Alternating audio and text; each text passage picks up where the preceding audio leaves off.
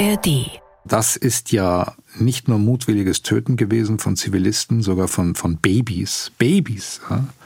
sondern es war ein brutales Abschlachten, Massakrieren, Foltern, Vernichten äh, jüdischen Lebens. Aber, und das mag dich vielleicht jetzt überraschen, ich war nicht, ich war nicht wirklich geschockt. Ich war geschockt über das Versagen der israelischen Sicherheitskräfte, ich war geschockt über das Versagen des Geheimdienstes, all diese Dinge. Aber dass das möglich ist und dass das ähm, geschehen kann mit Juden, darüber war ich nicht geschockt. Ich bin so aufgewachsen. Draußen ist immer Gefahr. Draußen ist immer Gefahr. Ich bin von meinen Eltern mit ihren Erfahrungen in den Konzentrationslagern und mit ihrer Erfahrung der Vernichtung ihrer Familien bin ich wirklich, ähm, habe ich das wirklich mit der Muttermilch eingesogen. Da draußen ist Gefahr, es ist immer gefährlich. Und du kannst dich auf nichts und niemanden verlassen. Birds flying high, you know how I feel. Sun in the sky, you know how I feel. Breeze drifting on by, you know how I feel. Herzlich willkommen bei Freiheit Deluxe. Mein Name ist Jagoda Marinic. Ich bin Autorin, Kolumnistin und Host dieser Sendung. Alle 14 Tage spreche ich mit interessanten Persönlichkeiten über das Thema Freiheit. Meine Gäste sind Menschen, die Debatten anregen, die Impulse geben und oder durch ihr So-Sein Freiheitsfragen in mir auslösen. Manchmal aber haben sie auch die Gabe, klug zu sortieren, Weltgeschehen einzuordnen und das mit ihrem freiheitlichen Geist, so wie mein heutiger Gast. Richard C. Schneider ist Journalist, Autor und Dokumentarfilmer vieler bepreister Filme. Er leitete das ARD-Studio in Tel Aviv, wo er auch heute lebt.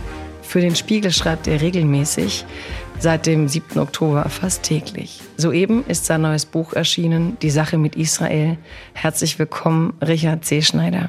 Hallo, guten Tag. Ich freue mich, dass du da bist. Ich freue mich, weil ich mit dir vieles besprechen kann, was seit vielen Wochen im Land Menschen beschäftigt.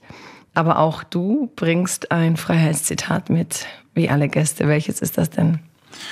Freiheit heißt, dass ich das Land, in dem ich lebe, jederzeit verlassen kann. Das ist ein Zitat von Ephraim Kishon, dem äh, israelischen Satiriker, der ein ungarischer Holocaust-Überlebender war und der das in einer Fernsehsendung in den 60er Jahren mal gesagt hat. Da war ich ein kleiner Junge und habe mir das angehört und habe darüber nachgedacht, schon damals, weil meine Eltern sind Holocaust-Überlebende, auch aus Ungarn. Und das hat mir schon als Kind eingeleuchtet. Freiheit ist, wenn ich das Land, in dem ich lebe, jederzeit verlassen kann. Und warum hast du genau das mitgebracht?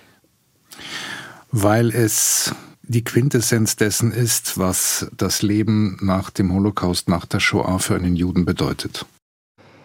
Das heißt, gerade in Deutschland, wo man so viel über Heimat redet, ist dein Freiheitszitat, dass man die Freiheit hat, das Land zu verlassen? Das ist nicht deutschlandspezifisch, das gilt ganz generell. Und ähm, das, wenn wir zurückschauen in die Geschichte und vor allem auch in die Geschichte des Holocaust, gab es ja viele Länder, wo Juden nicht mehr fliehen konnten und damit auch äh, keine Chance hatten zu überleben. Also das ist jetzt nicht, weil ich in Deutschland lebe oder weil ich halt in Deutschland aufgewachsen bin, sondern das gilt ganz generell. Du hast gesagt, deine Eltern waren Holocaust-Überlebende und ich habe einen Artikel von dir gefunden, von, von früher eigentlich, von als du ein junger Junge warst, mit 15, freiwilliger Helfer bei den Olympischen Spielen. Mhm. Und ich lese es einfach mal vor, einen Satz aus diesem Artikel und du erzählst mir, was er bedeutet oder wie, wie es zu diesem Satz kam. Es reicht. Wir Juden beten immer nur. Wir müssen aufhören zu beten. Wir müssen uns wehren. Ja, das, ähm, ja, das war mein Vater. ähm, da war ich schon 16. Das ist insofern ganz wichtig, weil man das unter 16 gar nicht machen konnte. Es gab damals von der Stadt München mh, mm, so einen Aufruf, ob nicht äh, Jugendliche in München ähm, so die Spieler, die da alle kommen, die Sportler, die da alle kommen, betreuen wollen während der Olympischen Spiele. Und da habe ich mich auch gemeldet und dann habe ich gesagt, ich würde gerne die israelische Mannschaft betreuen. Das habe ich dann gemacht. Und ähm, da gab es ja dann die Geiselnahme von Seiten der PLO, die Geiselnahme der, der israelischen Sportler und alles, was danach kam. Und ähm, ich hatte, also ich kannte auch alle Sportler, die ermordet wurden. Ich kannte die alle, weil ich die begleitet habe. Und ich habe am Tag zuvor, bevor dann in der Nacht die Geiselnahme stattfand, zwei äh, Sportler nach Schloss Herrenchiemsee begleitet und ihnen das Schloss Herrenchiemsee gezeigt. Und dann bin ich mit der funkelnagelneuen U-Bahn dann in München mit denen wieder zurückgefahren zum Olympischen Dorf. Man hat sich verabschiedet und gesagt, okay, wir sehen uns morgen oder übermorgen wieder. Ja, und dann kam, kam das große Erwachen im wahrsten Sinne des Wortes am nächsten Morgen mit dem, was da passierte. Und dann hat der Oberrabbiner der jüdischen Gemeinde München ähm, zu einem Gottesdienst am Nachmittag ähm, aufgerufen. Das war dann so ein Rundruf innerhalb der Gemeinde. Und man solle doch in die Hauptsynagoge kommen zu einem Gottesdienst ähm, für die ähm, für die Geiseln, für die israelischen Geiseln. Und dann sind wir dahin und ähm, das war rappelvoll in der Synagoge, da waren über 2000 Leute und dann begann man also erstmal ein Gebet zu sprechen und dann hat der Rabbiner eine Ansprache gehalten und dann ging es weiter und dann gab es ein Gebet, die sogenannte Shmone Esre, wo man still beten muss und nicht sprechen darf. Und plötzlich sind meinem Vater wirklich die, die, die Gäule durchgegangen und er begann mitten in diesem Gebet loszutoben was das für ein Unsinn ist, dass wir hier stehen und beten. Und er sieht sich jetzt hier mit seinem Sohn, also mit mir als 16-Jährigen, genauso wie damals sein Vater mit ihm in der Slowakei. Mein Vater ist 1920 geboren in einem Teil, ähm, das früher zu Ungarn gehörte und dann nach dem Frieden von Trianon dann äh, der Tschechoslowakei zugeschlagen wurde. Heute ist dieser Ort, wo mein Vater herkommt, Munkac, Mukachevo ist heute ukrainisch. Also lange Rede, kurzer Sinn. Mein Vater sagte, ich sehe mich hier genauso, wie ich mit meinem Vater 1938, 39 in der Synagoge stand und wir haben gebetet, dass Hitler ja nicht kommen soll. Und was hat es uns genutzt? Gar nichts. Wir landeten in Auschwitz und ähm, wir sollten aufhören zu beten, sondern sollten was tun. Und dann hat mein Vater in kürzester Zeit eine Demonstration organisiert und das war insofern etwas extrem etwas ganz Besonderes, weil Juden bis zu diesem Zeitpunkt, wir reden ja vom Jahr 1972 in Deutschland, eher versucht haben, unsichtbar zu sein. Man wollte in der nachkriegsdeutschen Gesellschaft, in der ja noch die Täter und die Mitläufer und die ehemaligen Parteimitglieder und die SS-Leute lebten, wollte man eigentlich nicht auffallen und wollte sich möglichst auch nicht zeigen. Das alles begann erst sehr viel später.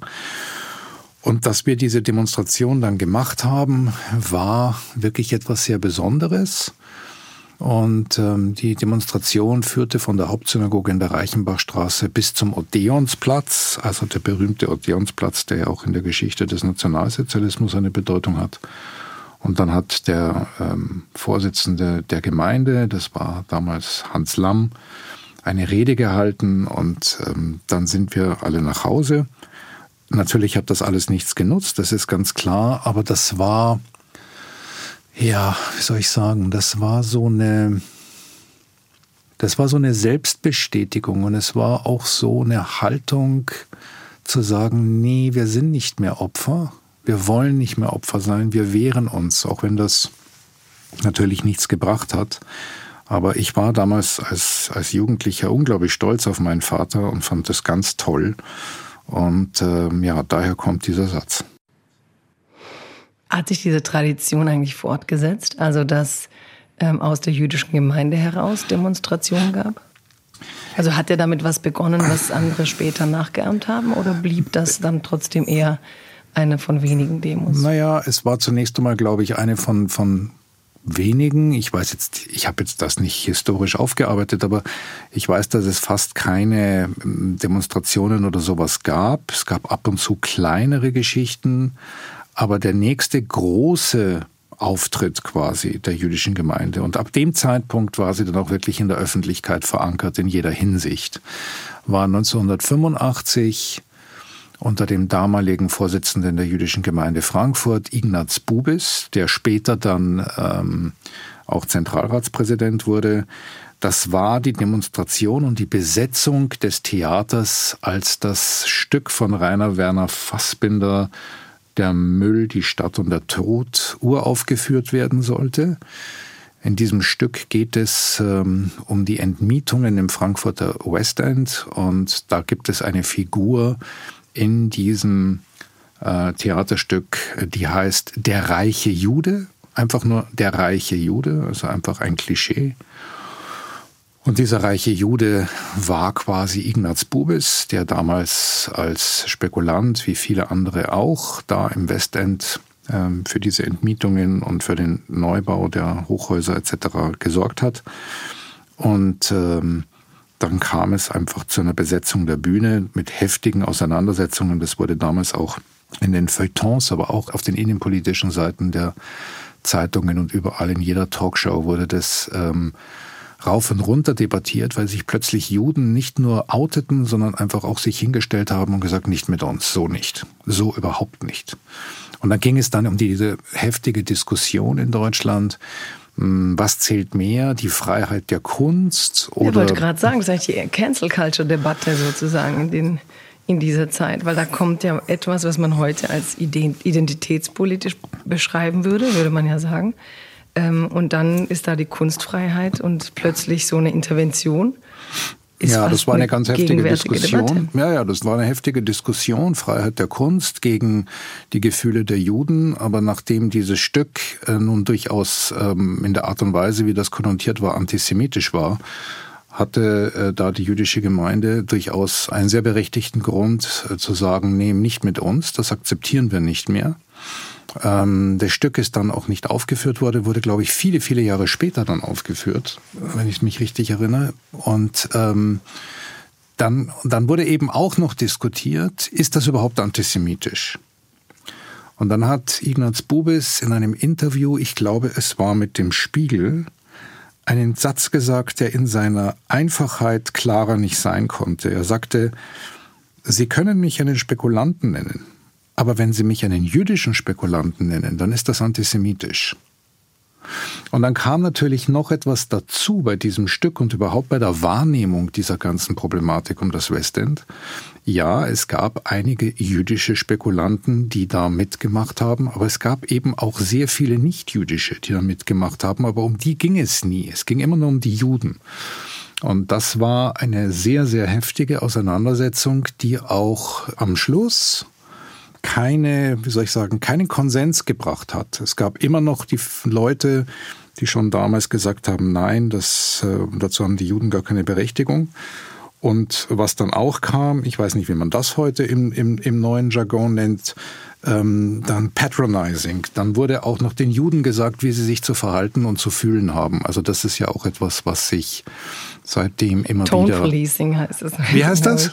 Tone Policing. Ah, wunderbar, also wieder was gelernt. Dann die Gesellschaft bestimmen möchte, okay. in welcher Lautstärke der Protest okay. und wie er zu stattzufinden hat. Okay, also da kam dieses Tone Policing, oh Gottes Willen, dann kam dieses Tone Policing und ähm, das ist eigentlich auch immer wieder in vielen Debatten wenn es um Antisemitismus äh, gegangen ist in der Vergangenheit, hier immer wieder zu beobachten gewesen. Das ist jetzt quasi Richard Schneider, der ähm, Analysierende, und mich interessiert trotzdem dieser Junge, der im Artikel 15, 16, 16 war.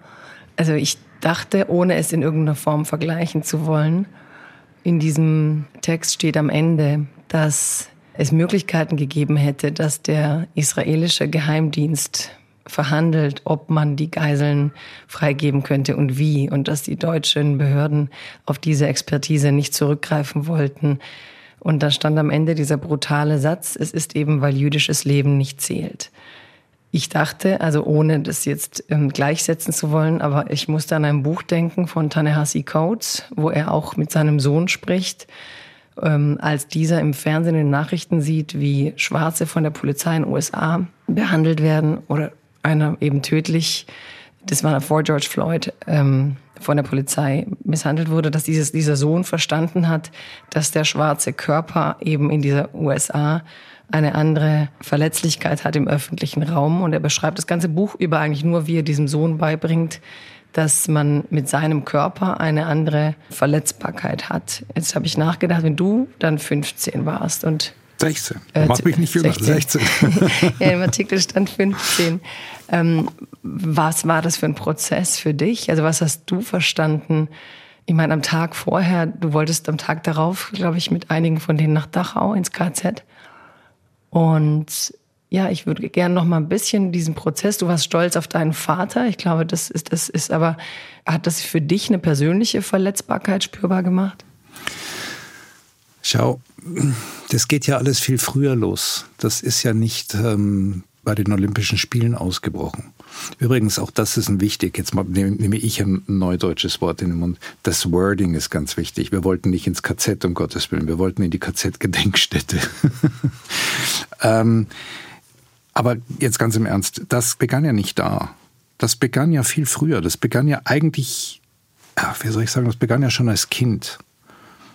Ähm, das ging damit los, dass ich von Anfang an, wie wir alle, wie meine Generation, wie wir alle die wir Kinder von Holocaust-Überlebenden waren, vom ersten Tag, den wir einigermaßen irgendwie etwas mitbekommen haben, schon als drei, vier, fünfjährige, tatsächlich so früh, uns immer klar war, man hat uns verfolgt, unsere Familien sind ermordet worden, die Deutschen haben uns gehasst und ähm, wenn sie gekonnt hätten, hätten sie alle umgebracht.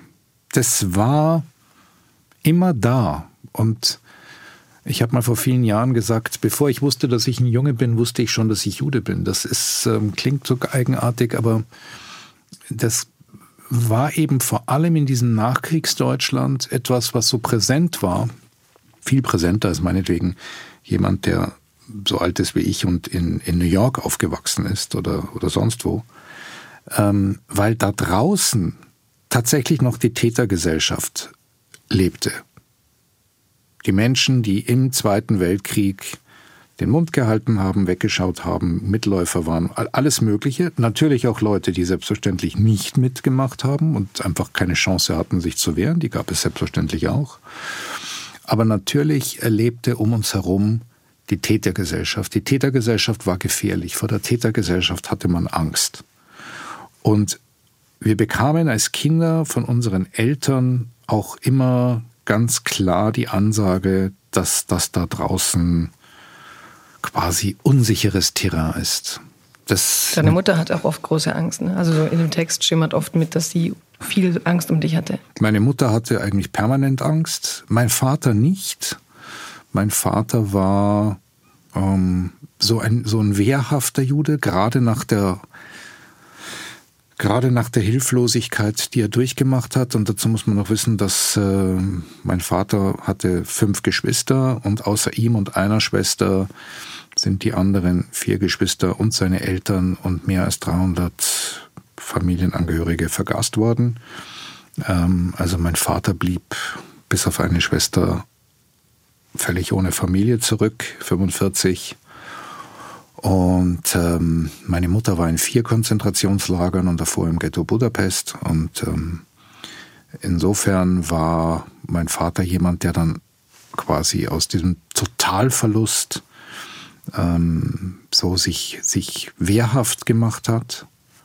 Und meine Mutter war einfach ihr Leben lang ja, angstgeschüttelt, aber sie war unglaublich, ja, soll ich sagen, unglaublich tapfer, weil sie immer gegen diese Angst angekämpft hat und weil sie auch immer bis zuletzt, meine Mutter ist jetzt im März gestorben, sie hatte die letzten zweieinhalb Jahre Alzheimer und ist nochmal komplett retraumatisiert worden und ist nochmal zurückgekehrt in das Konzentrationslager und hat einfach da sozusagen nochmal alles durchleben müssen, was sie damals erlebt hat. Da saß ich dann teilweise in ihrem Bett und habe das, äh, ja, wie soll ich sagen, wie in Echtzeit miterlebt. Sie war wieder im Jahr 44 und ich saß da 2021, 22, 23 neben ihr und ähm, erlebte das sozusagen live mit.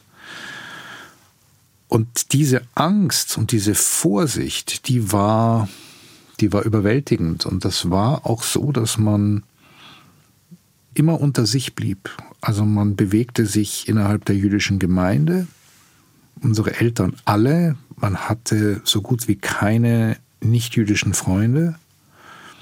Man bewegte sich sozusagen, das jetzt mal so bildlich zu sagen, ich habe das mal beschrieben, so wie durch feindliches Territorium von einem sicheren jüdischen Ort zum nächsten. Und die sicheren jüdischen Orte waren früher die Wohnungen von Freunden, die Synagoge, vielleicht ein koscheres Restaurant, wobei es nicht um koscher geht, sondern ein Restaurant, das halt jüdisch war.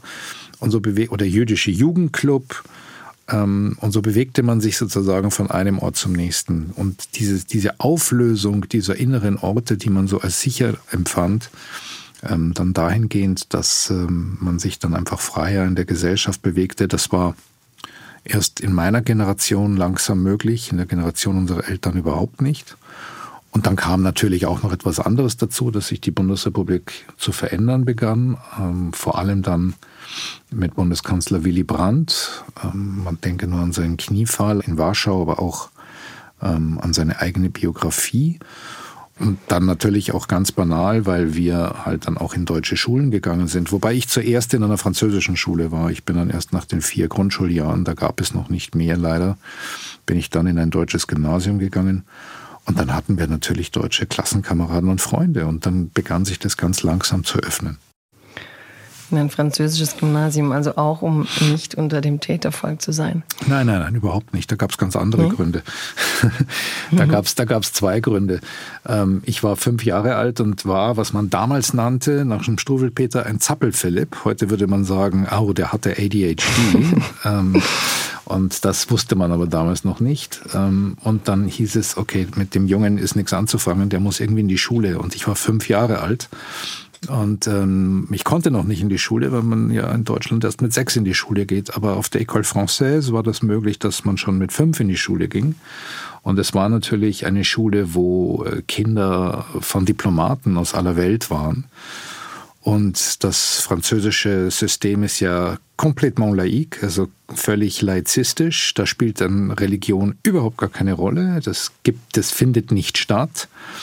Und diese vier Jahre in der École Française waren für mich damals schon, also das war mir sehr bewusst, aber eben auch heute aus der Retrospektive. Das war wirklich wie so, wie so das Paradies. Da waren Weiße und Schwarze und, äh, und Russen und Franzosen und Amerikaner und, und Asiaten und vier Kinder haben da alle miteinander irgendwie auf Französisch natürlich gespielt, gelernt. Es war so kein Thema, wer was ist. Und das war ähm, wirklich paradiesisch. Und dann gab es dann noch so einen Hintergedanken meiner Eltern, die ja immer Angst hatten, dass es möglicherweise irgendwann noch einmal einen Holocaust geben könnte. Und dann wollten sie, dass ihre Kinder, also meine Schwester und ich, so viele Sprachen wie nur möglich lernen, damit wir, wenn wir fliehen müssten, uns verständigen könnten. Und so war dann diese Kombination, also ich der Zappel-Philipp, ADHD, äh, fünf Jahre alt, ähm, war das dann natürlich ideal mit der École Française. Wunderbar, da lernt er gleich noch eine Sprache. Und so kam das. Also auch da die Freiheit, das Land zu verlassen. Ja, ja, immer, immer. Mhm. Nun sind wir jetzt in 2023 nach dem 7. Oktober. Du hast seither sehr, sehr viele Texte geschrieben, die man alle nachlesen kann auf dem Spiegel, aber auch in anderen Foren. In einem bei Blätter schreibst du, nie nach 1945 wurden an einem Tag so viele Juden ermordet. Die Verantwortung für bestialisches Rasen und die insgesamt über 1300 Toten tragen allein die palästinensischen Terroristen. Doch dass sich Israel heute in solch einer Situation wiederfindet, überrascht, geschwächt und massiv attackiert, hat viel mit der Politik des israelischen Premierministers Benjamin Netanyahu zu tun. Mhm. Und da bin ich wieder beim analysierenden Schneider.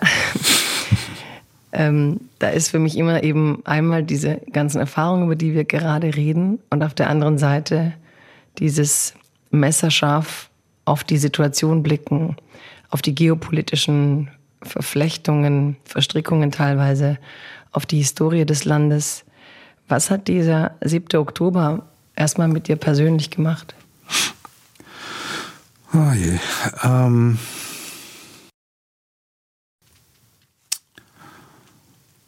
also zunächst einmal neben dem natürlich einsetzenden Entsetzen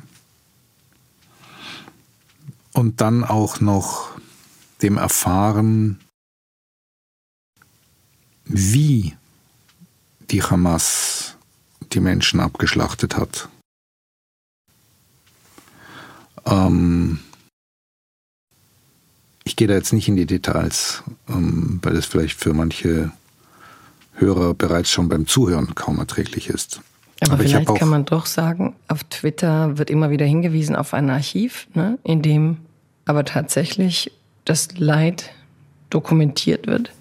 Ja, ich, ähm, rede, ich rede aber von den Bildern. Ich rede, von den, ich rede jetzt nicht, was die Leute erzählen. Ich rede wirklich von ja, den Ja, die reden auch von den Bildern. Also die haben die Bilder richtig. Also ich bin auch immer hin und her gerissen, wie du sagst, ähm, wie viel davon sagt man, wie viel davon sagt man nicht. Aber ich wollte darauf hinweisen, dass es durchaus viele gibt, die sagen, man muss gerade diese Bilder sehen, um zu verstehen, was da gemacht wurde und um zu verstehen, wie die Reaktion darauf ist. Aber du sagst jetzt, ähm, du möchtest es nicht, finde ich auch Also ich gehe da jetzt, ich fange jetzt nicht an, in die Details zu gehen, aber es ist, mhm. es ist alles noch sehr viel schrecklicher, als man sich das vorstellen kann, bis man dann wirklich das sieht und einfach versteht, was da passiert ist.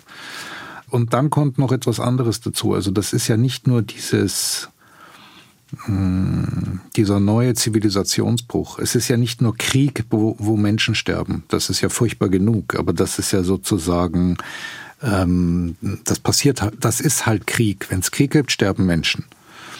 und ich glaube, das ist eine Binse zu sagen, dass alle gegen Krieg sind und niemand will, dass Menschen sterben. Ich meine, das ist, ist ja selbstverständlich.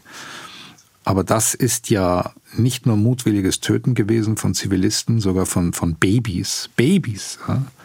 sondern es war ein brutales Abschlachten, Massakrieren, Foltern, Vernichten äh, jüdischen Lebens. Und ähm, dann kommt noch die Zahl dazu, die, glaube ich, vielen in Deutschland nicht wirklich bewusst ist, was sie bedeutet. Also diese 1400 Ermordeten würden übertragen auf Deutschland bedeuten 14.000 Ermordete an einem Tag in Deutschland. Und noch deutlicher wird es, wenn man das auf die Vereinigten Staaten von Amerika überträgt. 9-11 ähm, sind 3000 Menschen getötet worden, als die Flugzeuge in die Türme hineingerast sind. 3000. Diese 1400 auf amerikanische Verhältnisse übertragen heißt, an einem Tag werden 50.000 Amerikaner ermordet. 50.000. In 9-11 waren es drei. 3000. Ähm, da sieht man natürlich und versteht natürlich dann auch eher die Dimension, die das für so ein kleines Land wie Israel hat. Aber, und das mag dich vielleicht jetzt überraschen, ich war nicht ich war nicht wirklich geschockt. Ich war geschockt über das Versagen der israelischen Sicherheitskräfte, ich war geschockt über das Versagen des Geheimdienstes, all diese Dinge. Aber dass das möglich ist und dass das ähm, geschehen kann mit Juden, das, darüber war ich nicht geschockt. Ich bin so aufgewachsen.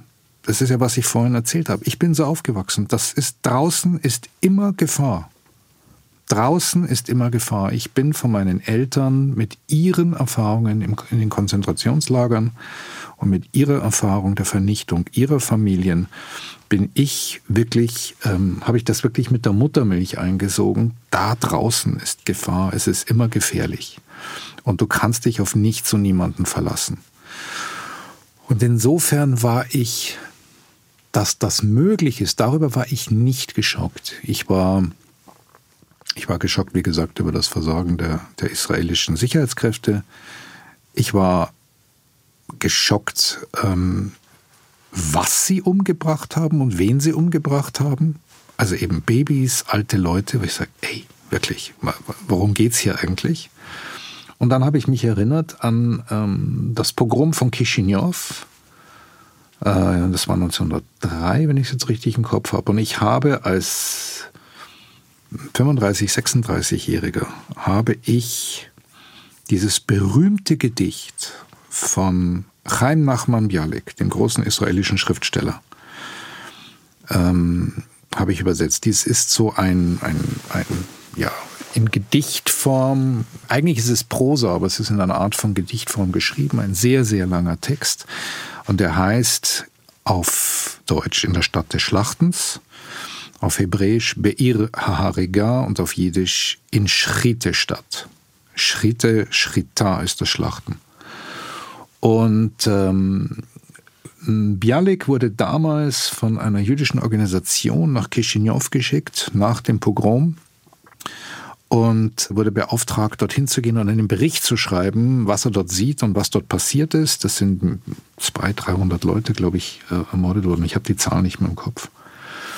Also Juden. Und ähm, er war so geschockt, er war so wahnsinnig geschockt, dass er danach sich zurückgezogen hat und obwohl er schon zu dem Zeitpunkt sein literarisches Schaffen auf Hebräisch begonnen hatte und auf Hebräisch geschrieben hat, er ist ja auch dann nach Israel oder nach Palästina gegangen, war er so geschockt, dass er gar nicht anders konnte, als in seiner eigentlichen Muttersprache zu schreiben, nämlich in Jiddisch. Und die erste Fassung in Schrittestadt ist, und das ist dann sehr interessant für Literaturwissenschaftler, ähm, in Teilen anders als Beir Haharega, die hebräische Fassung, die er dann später geschrieben hat.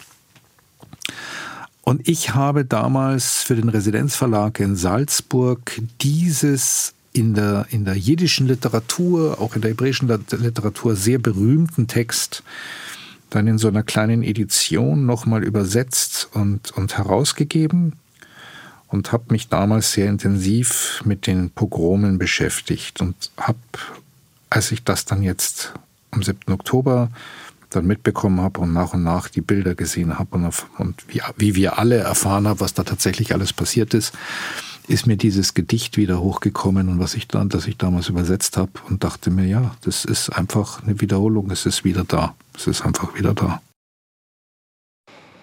Also jetzt wirst du vielleicht überrascht sein, aber es schockt mich und überrascht mich nicht, dass du nicht geschockt bist, weil, weil ich glaube sehr wohl, dass Menschen die von Kind auf die Dimension des menschlichen Schreckens kennen, den Menschen eben immer alles zutrauen oder manchen Menschen.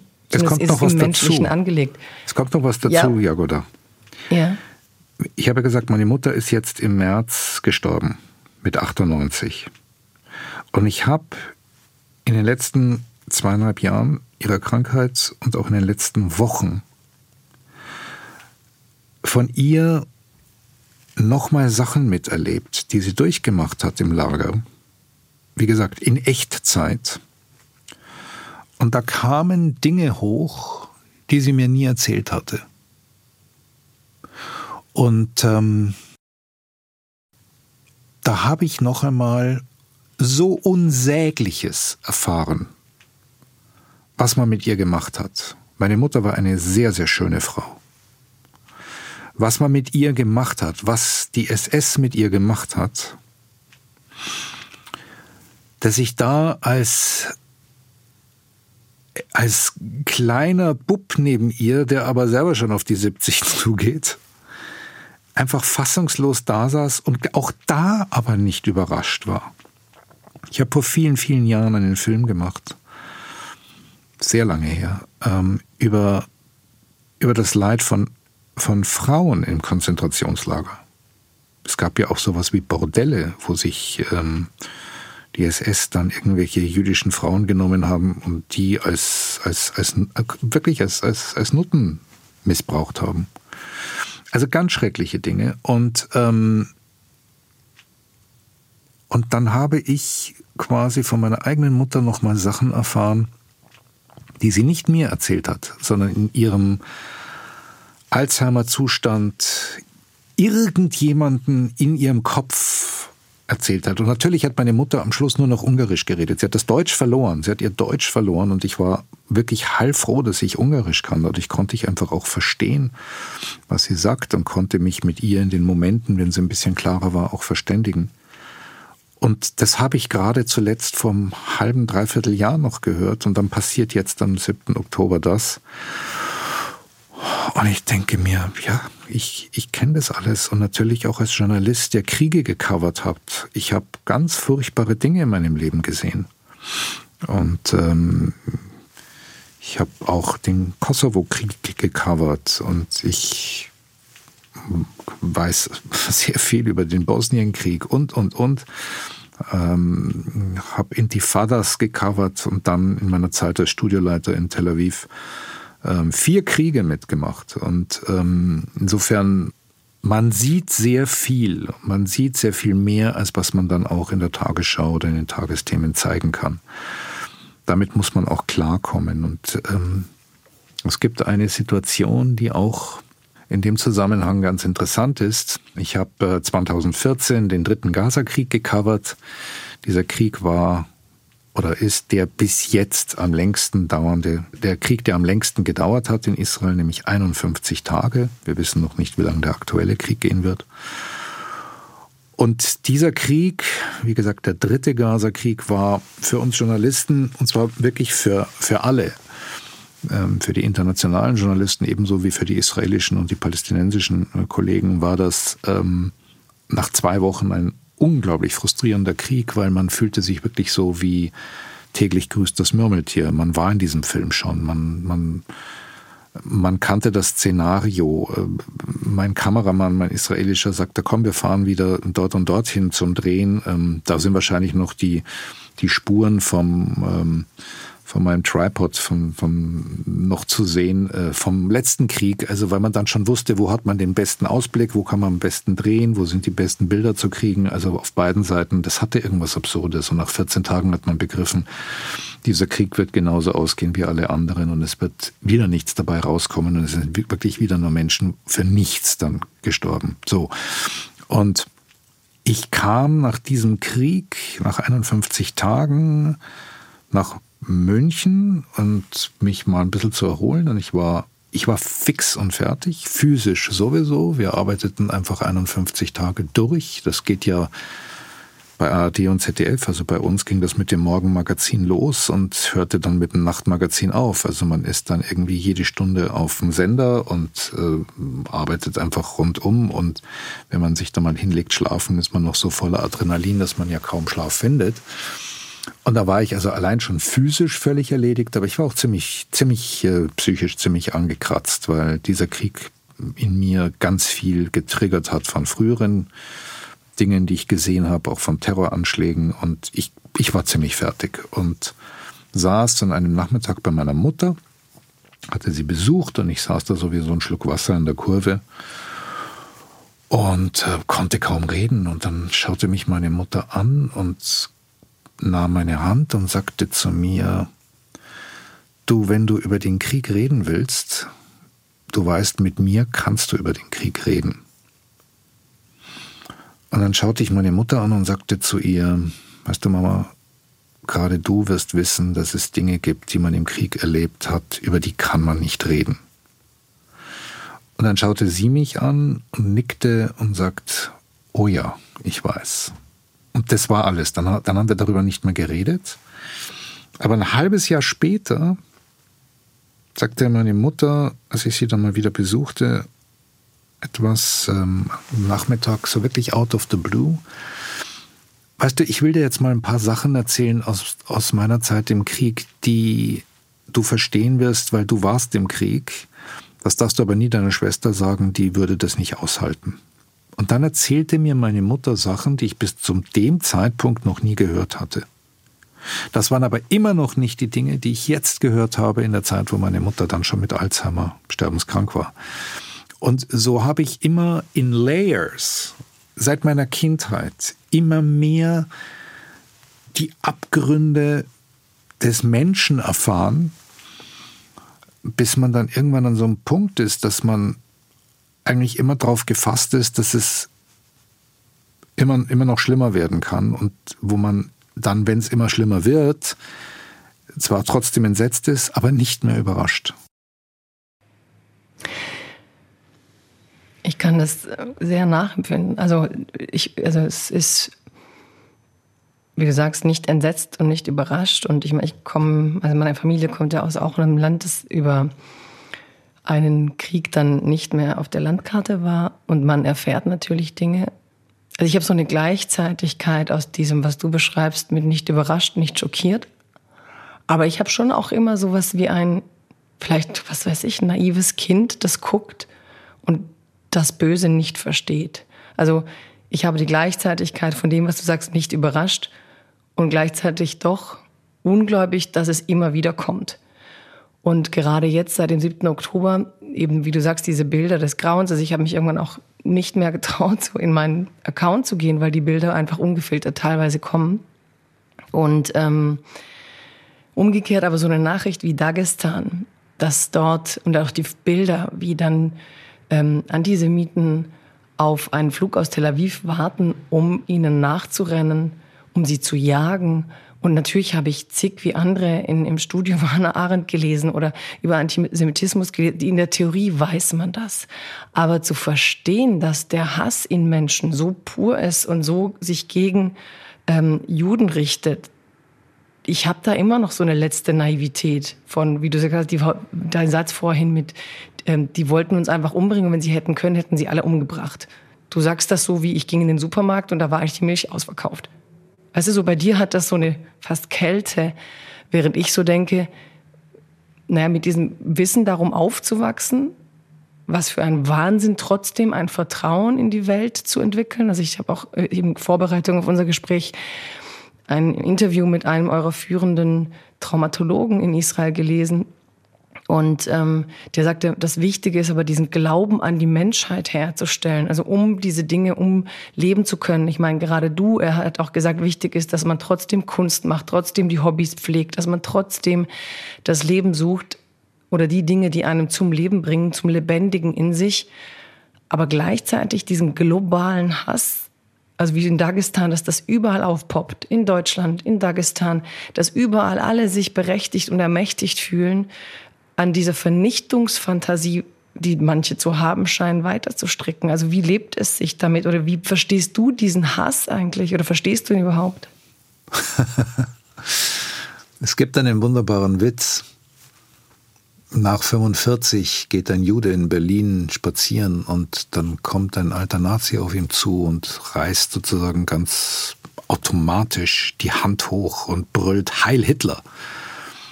Und dann schaut ihn der Jude an und sagt, bin ich ein Psychiater?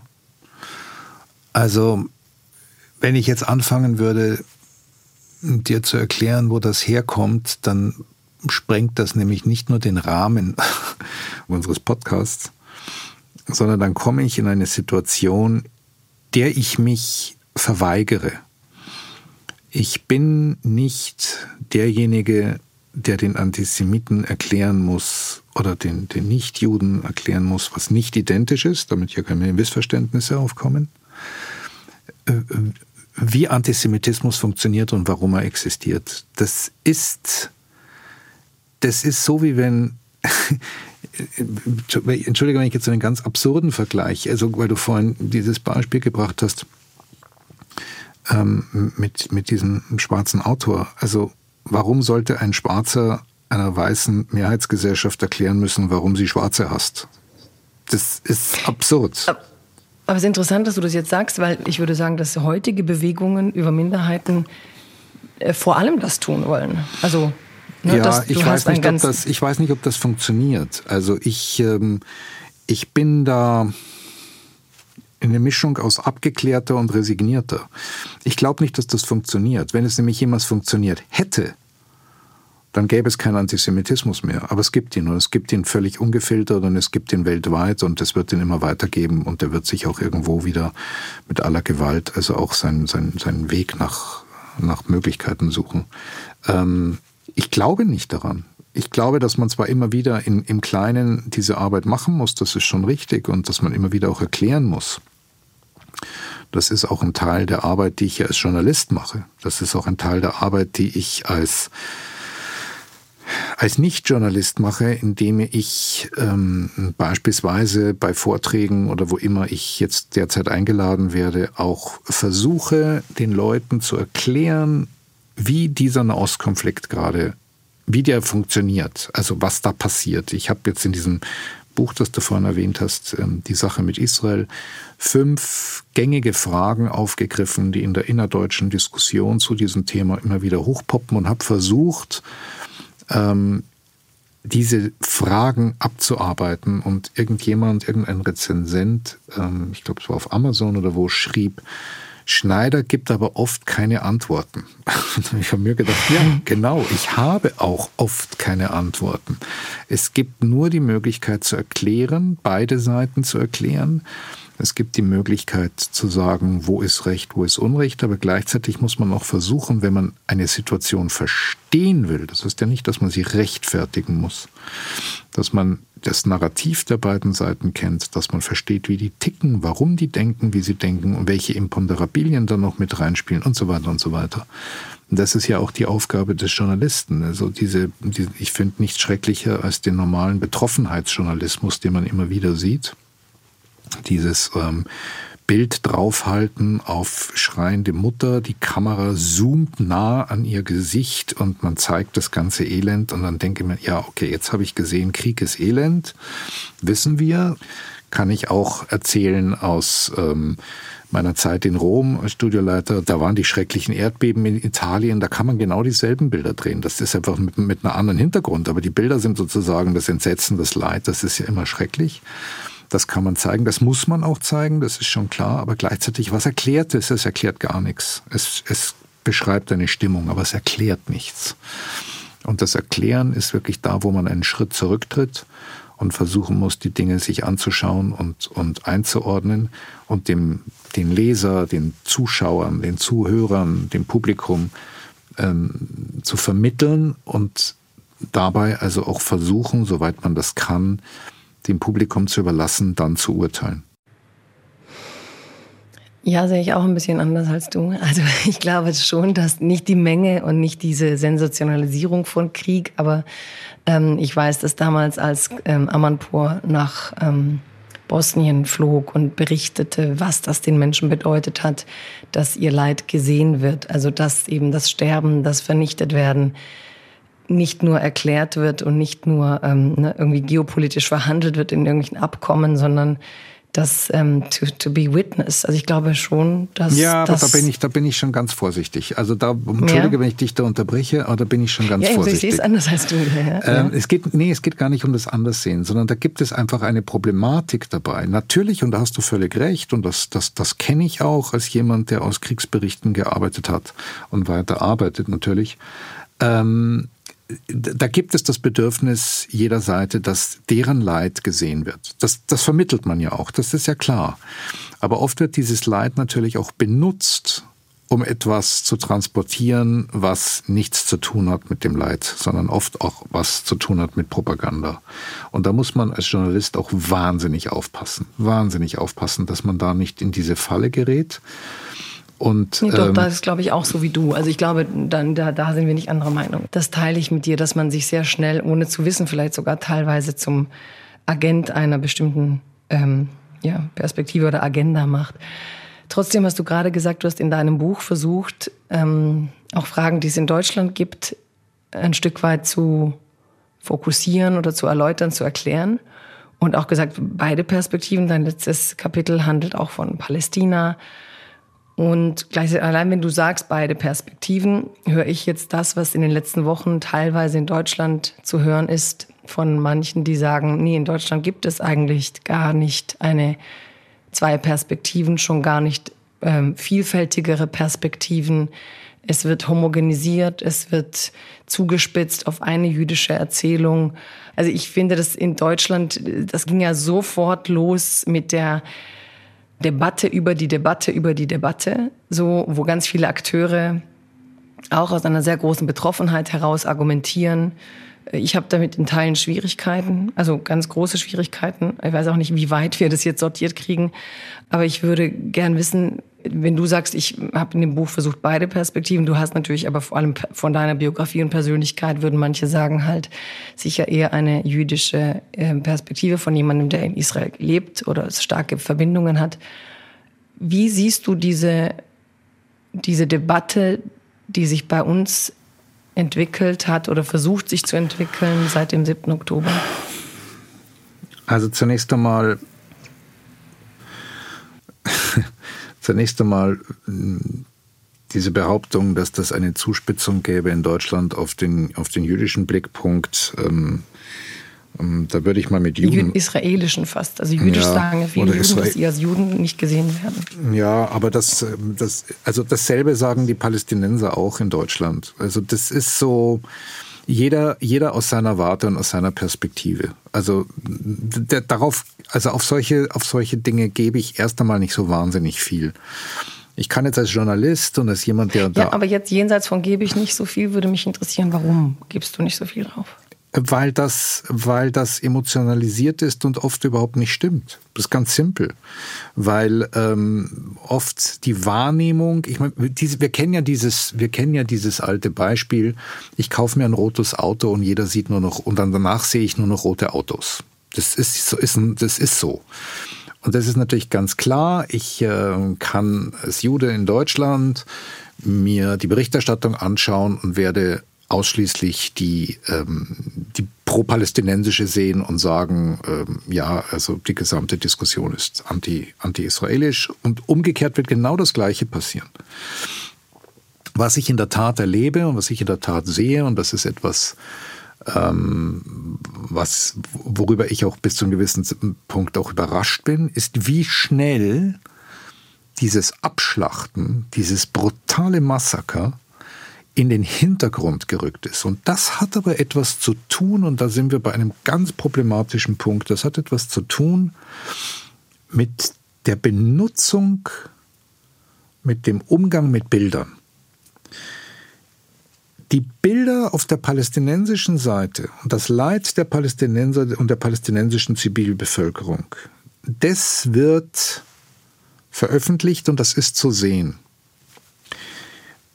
Die Bilder von dem Massaker und was da passiert ist, sind nur bedingt zu sehen. Ich komme gleich auf das bedingt. Die Israelis haben sehr lange gezögert, diese Bilder zu zeigen, aus Respekt vor den Toten und um die Familien zu schützen. Das ist ein völlig anderer Umgang damit. Sie haben jetzt angefangen, auch in, in, nicht nur in Israel, sondern auch draußen. Sie haben in Israel, hat die israelische Armee einen 47-minütigen Film zusammengestellt und das ähm, Journalisten aus der ganzen Welt gezeigt, damit die verstehen, worum es geht. Und die Journalisten, die da drin waren, sind teilweise wirklich zusammengebrochen bei dem, was sie da gesehen haben und waren so entsetzt und haben dann darüber geschrieben. Manche ja, manche haben auch nicht drüber geschrieben, ist auch interessant.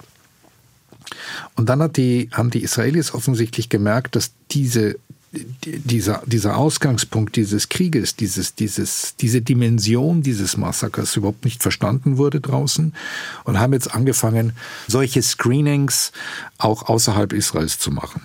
Ich glaube, dass die israelische Botschaft in Deutschland das schon gemacht hat ein erstes Mal. Ich bin mir nicht ganz sicher, aber ich glaube, ich habe sowas gelesen. Und da kommt noch was anderes dazu. Diese Bilder sind aber schon gezeigt worden und das ist das Interessante daran oder das Entsetzliche daran, nicht interessant, das Entsetzliche daran.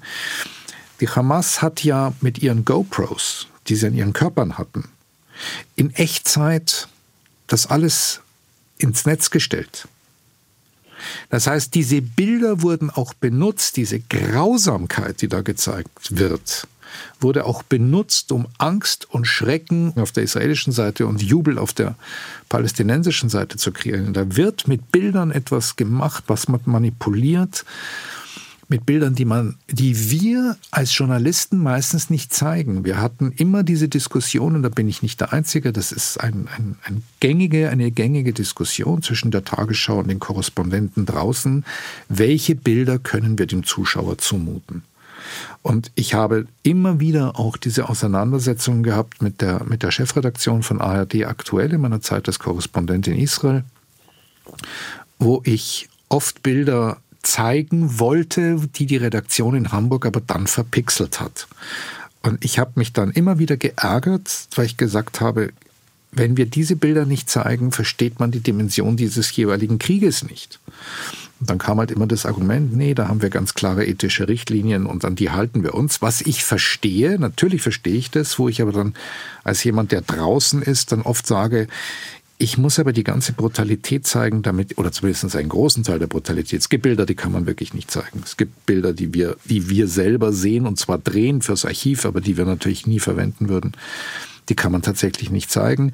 Aber das ist dann oft so, dass derjenige, der, der, der Journalist, der draußen ist und solche Sachen sieht, in seiner Schmerzgrenze natürlich ähm, weitergehen kann oder will als dann eine Redaktion daheim, die auch anders denkt und auch dann für den Zuschauer anders denkt. Das kann ich schon nachvollziehen. Aber trotzdem gibt es dann immer wieder diese Auseinandersetzungen.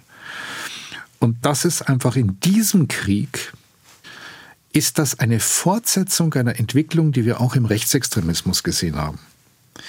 Wir haben das gesehen ähm, bei diesem Attentat äh, in Christchurch, wir haben das gesehen bei dem Attentat in Halle, wo die Attentäter sozusagen live übertragen, was sie da tun.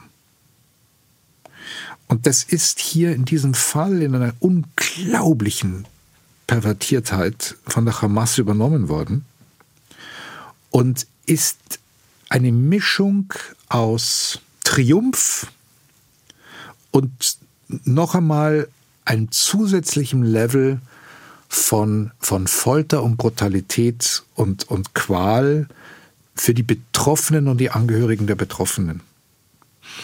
Und da steht man aber dann als Journalist irgendwo dazwischen und sagt, was mache ich jetzt damit? Wie gehe ich mit diesen Bildern um?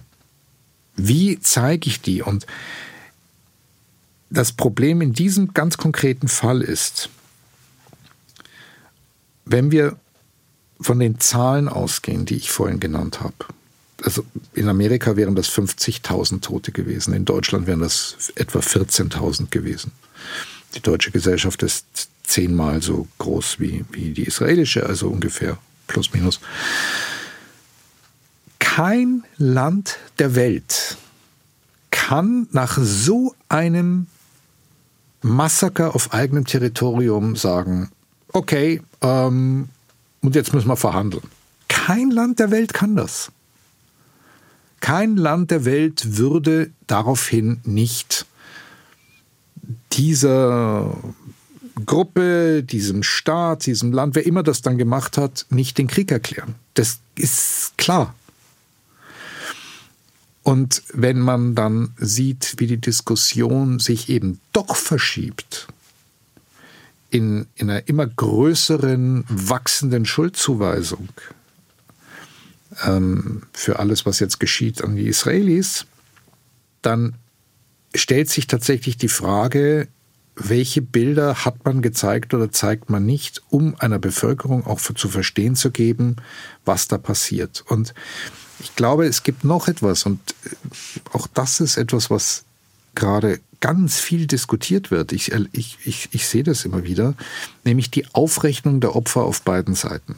Also angeblich, man weiß ja nicht, ob die Zahlen stimmen, weil die Hamas natürlich diese Zahlen herausgibt und erstens weiß man nicht, welche Zahlen sie rausgeben, um damit auch entsprechend Politik und Propaganda zu machen. Das ist das eine. Und das andere, was bei der Hamas immer der Fall ist, sie unterscheidet ja nicht zwischen ähm, Kämpfern oder ihren Leuten und, und Zivilisten. Also wenn jetzt so eine Zahl, wie wir sie gerade jetzt haben, dass schon über 10.000 äh, Menschen in Gaza getötet worden sein sollen, dann äh, haben wir, wie gesagt, wir wissen nicht, ob die Zahlen stimmen können sie nicht verifizieren als Journalisten. Und das Zweite ist, wir wissen nicht, wie viele davon sind Hamas-Aktivisten, Kämpfer oder, oder wie viele sind Zivilisten.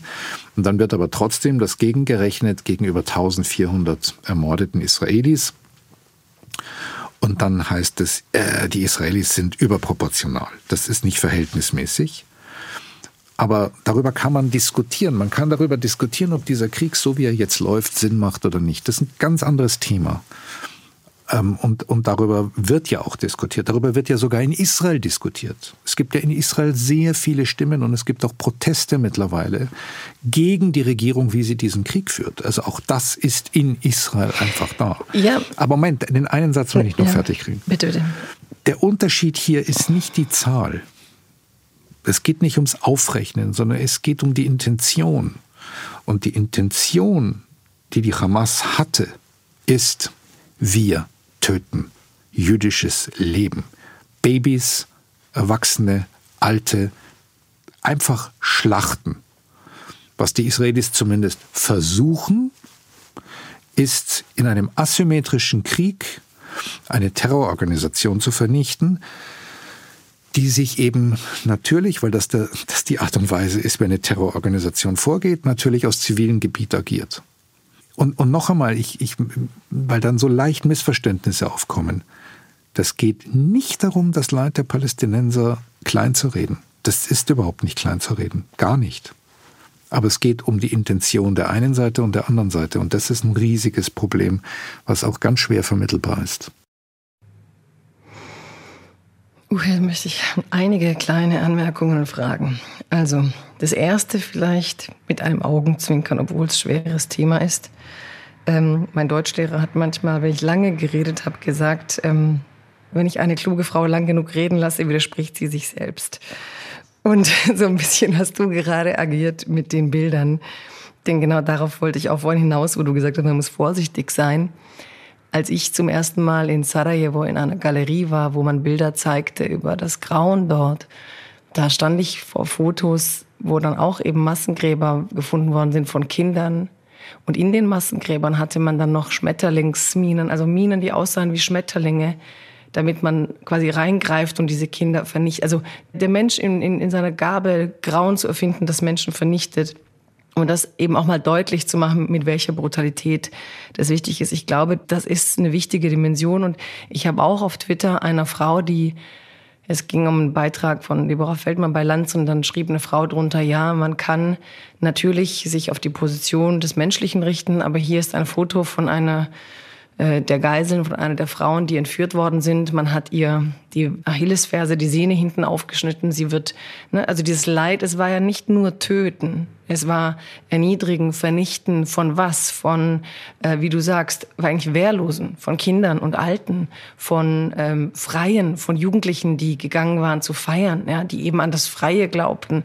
Da ist ein strategischer Vernichtungskampf mit Botschaften drin. Und ich glaube, man muss das zeigen. Dann, dann schrieb ich auch drunter, ich weiß nicht, ob ich es gut finde, wenn man diese Frauen so zeigt. Ne, auch wie bei Shani Look, wie viel davon sollte man sehen. Und dann schrieb mir diese Frau drunter, ja, aber jetzt gibt's gerade ein Archiv und wir sind der Meinung, man muss sich damit auseinandersetzen, gerade mit dieser Unverarbeitbarkeit auch von diesen Bildern, um die Dimension zu verstehen. Und auch darüber reden wir gerade. Und ich staune immer, wie die Asymmetrie dieses Krieges verschwindet aus dem Diskurs im Versuch, eine Vielheit von Perspektiven zuzulassen, die ich wichtig finde, die aber allesamt auch mit dem Gefühl auftreten, auch damit versuchen umzugehen, sie dürften nicht reden und würden zum Schweigen gebracht werden. Und die dann sagen, man dürfe zum Beispiel Israel nicht kritisieren. Dabei, wenn ich ehrlich gesagt, alleine deine Artikel in der Vorbereitung, wenn man dein Buch liest oder Artikel dazu, ist so viel dezidierte Kritik an Netanyahu, so viel man könnte auch fast sagen, dass deine Analyse in deinem Buch in Teilen die innere Schwächung dieses Landes so beschreibt, dass man versteht, warum Terrorgruppen denken, es ist ein guter Moment, um dieses Land einzugreifen. Und dass da Fragen gestellt werden, wie du das, du sagst, das war auch was, was mich geschockt hat. Wie schafft es eine Regierung, an der Macht zu bleiben, nachdem ihr der Schutz der Bevölkerung, die nun mal ihr Auftrag ist, so misslungen ist, dass eben die Geheimdienste nicht gewarnt haben, dass die bis in die Wohnungen vordringen konnten. Und gleichzeitig gebe ich schon zu, dass Teile dieser Kritik in Deutschland, die sagen, der deutsche Diskurs ist zu verengt, dahingehend richtig liegen, wenn ich vergleiche, was andere Länder noch diskutieren. Ich habe im Moment Sorge, dass einmal in Deutschland auch so eine, jeder, der sagt, ich darf in dem Diskurs nichts sagen und mir geht so schlecht, reinkommt und wir uns dann einigen darauf, es gibt hier keine Vielheit der Perspektive und gleichzeitig verdrängt wird, worauf du gerade wirklich sehr klar hinweist, wie strategisch eine Terrororganisation an der Vernichtung und auch an der repräsentierten Vernichtung, die sie medial weltweit verbreiten will, um auch vielleicht andere zu motivieren, es nachzutun, an der Vernichtung jüdischen Lebens beteiligt ist. Also wie sortierst du, ohne dass wir uns verlieren? Weil ich muss ehrlich sagen, ich komme auch nicht klar mit unserer Selbstreferenzialität. Also, dass ich manchmal das Gefühl, dass es uns wichtiger, wer auf welchem Podium in Deutschland sitzt, als wie wir die Krise dann dort verstehen. Also, wie bleiben wir in Kontakt mit der Geopolitik, mit der Brutalität und Realität eines Krieges? Und auch mit dem Bedürfnis all dieser Stimmen, die gerade sagen, ich muss gehört werden, ich muss gehört werden. Und gleichzeitig, wer muss gehört werden? Und auch wenn man gehört wird, wie viel Einfluss muss das Gehörte haben? Jetzt habe ich dich mit 100 Fragen bombardiert. Aber okay. es gibt nur so ein bisschen wieder, wie die vier Wochen, wie die vier Wochen in diesem, in diesem deutschen Diskurs sind. Und ich gebe zu, ich, ich, ich komme wirklich schlecht klar mit teilweise unserer Selbstreferenzialität. Also ich verstehe manchmal nicht die ganze ähm, Hypersensibilität in unseren Debatten. Puh. jo. Ähm also zunächst einmal, ich glaube einfach nicht daran, diese Behauptung, man könne in diesem Land, in Deutschland, nicht sagen, was man denkt, will, denkt, fühlt. Ähm, ähm, man könne das nicht sagen. Daran glaube ich einfach nicht, weil es nicht stimmt. Ja, aber die Leute sagen, Moment, ja, Moment, lass mich Moment. doch gegenreden, ganz kurz. Die Leute sagen, ähm, natürlich darf ich es sagen, aber ich werde geächtet. Und es gab jetzt Veranstaltungen, die abgesagt worden sind. Auf der Buchmesse wurde einer Autorin ihr Preis nicht verliehen, weil man es für klüger hielt. Man kann sagen, natürlich darf man es sagen, aber es hat eine Konsequenz in dem Sinn ja, von, von, von Respekt, Ächtung und was darf im Moment auf öffentlichen Bühnen sein. Ich glaube, das Thema gibt's schon.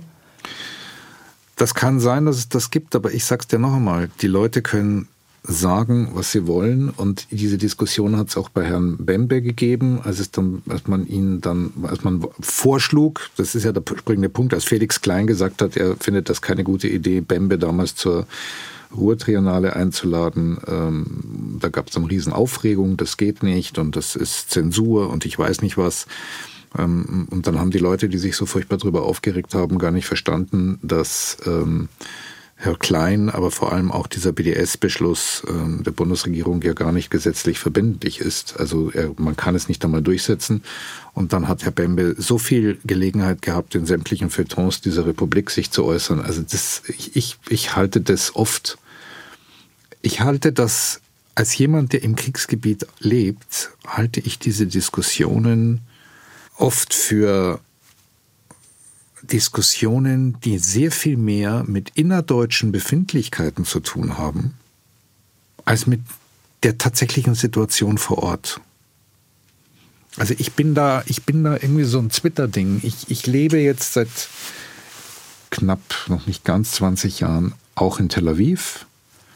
Ich habe ähm, viele Jahre ausschließlich dort gelebt. Mittlerweile pendel ich wieder bin also auch wieder mehr in Deutschland. Das hat sehr viel eben zu tun gehabt, dass ich auch zurückgekommen bin, um die letzten Monate bei meiner Mutter zu sein und äh, an ihrer Seite zu sein. Das war für mich sehr, sehr wichtig, dass ich sie als KZ-Überlebende in ihrem Sterbeprozess nicht allein lasse. Und ähm, dadurch bin ich halt auch wieder mehr hier und kriege die Dinge mit, aber gleichzeitig habe ich einfach so als jemand, der nun wirklich Kriegs erlebt hat und im Kriegsgebiet lebt und weiß, was das bedeutet, mit Terroranschlägen, mit Überfällen zu leben. Ich weiß auch, wie sich das auf der, das ist ja der Witz, ich weiß ja, wie sich das auch auf der palästinensischen Seite anfühlt, weil ich da auf der Seite ja auch als Journalist immer berichtet habe und eben auch sehr genau weiß, wie sich das für Palästinenser in Gaza anfühlt, wie sich das für Palästinenser im Westjordanland anfühlt. Ich habe über all diese Ungerechtigkeiten, die dort passiert, genauso berichtet wie über die Terroranschläge innerhalb Israels. Also da, da kenne ich einfach beide Seiten. Und wenn man dann so in so einem Konflikte und Krisen und Kriegsgebiet mittendrin ist, findet man aus der Distanz, wenn man das dann in den deutschen Zeitungen in Tel Aviv sitzend oder sonst wo unterwegs sein äh, liest, denkt man sich mal, worüber diskutieren die in Deutschland überhaupt? Das ist so gar nicht. Die Diskussionen haben ganz wenig mit der Realität hier zu tun, also hier heißt im Nahen Osten, sondern sehr viel mehr mit deutschen Befindlichkeiten. Und eben auch, da kommt man ja nie drum rum, das ist ja ganz klar, eben auch immer mit der Vergangenheit und der Geschichte dieses Landes, also sprich Deutschlands. Und diese Diskussionen, die da geführt werden, äh, die auch in den Feuilletons oft ausgetragen werden. Da bin ich als jemand, der seit Jahren über Kriege berichtet hat und berichtet, bin ich ein bisschen innerlich auf so einen Abstand, weil ich mir sage, was ihr euch da zusammen diskutiert, ist manchmal an den Realitäten eines Kriegs- und Krisengebietes völlig vorbei. Und das hat natürlich auch bei vielen, nicht bei allen selbstverständlich, aber es hat bei vielen natürlich auch etwas damit zu tun, dass sie, Gott sei Dank, Krieg nie erlebt haben. Da wird über eine, eine Situation geredet, die man selber überhaupt nie erlebt hat und dadurch oft auch nicht versteht, was da passiert und warum die Beteiligten dieses Krieges, egal welchen Krieges, agieren und reagieren, wie sie das nun mal tun. Das geht aber auch nicht darum zu sagen, wer hat Recht. Also ich, mir geht es nicht darum zu sagen, die haben Unrecht und die anderen haben Recht, sondern ich finde die Diskussionen manchmal, wie hast du das gesagt, selbstreferenziell. Also manchmal weiß ich nicht, ob die Leute nicht mehr über sich selbst reden als über die, die Krise da unten oder die Kriegssituation da unten. Ich sehe das zum Beispiel an meiner eigenen Redaktion, für die ich arbeite, also für den Spiegel, die ja vom Anfang an, seit dem 7. Oktober, sehr, sehr, sehr ausführlich über diesen Krieg berichtet. Ähm, täglich auf Spiegel Online und natürlich auch im Blatt ähm, mit sehr vielen Beiträgen.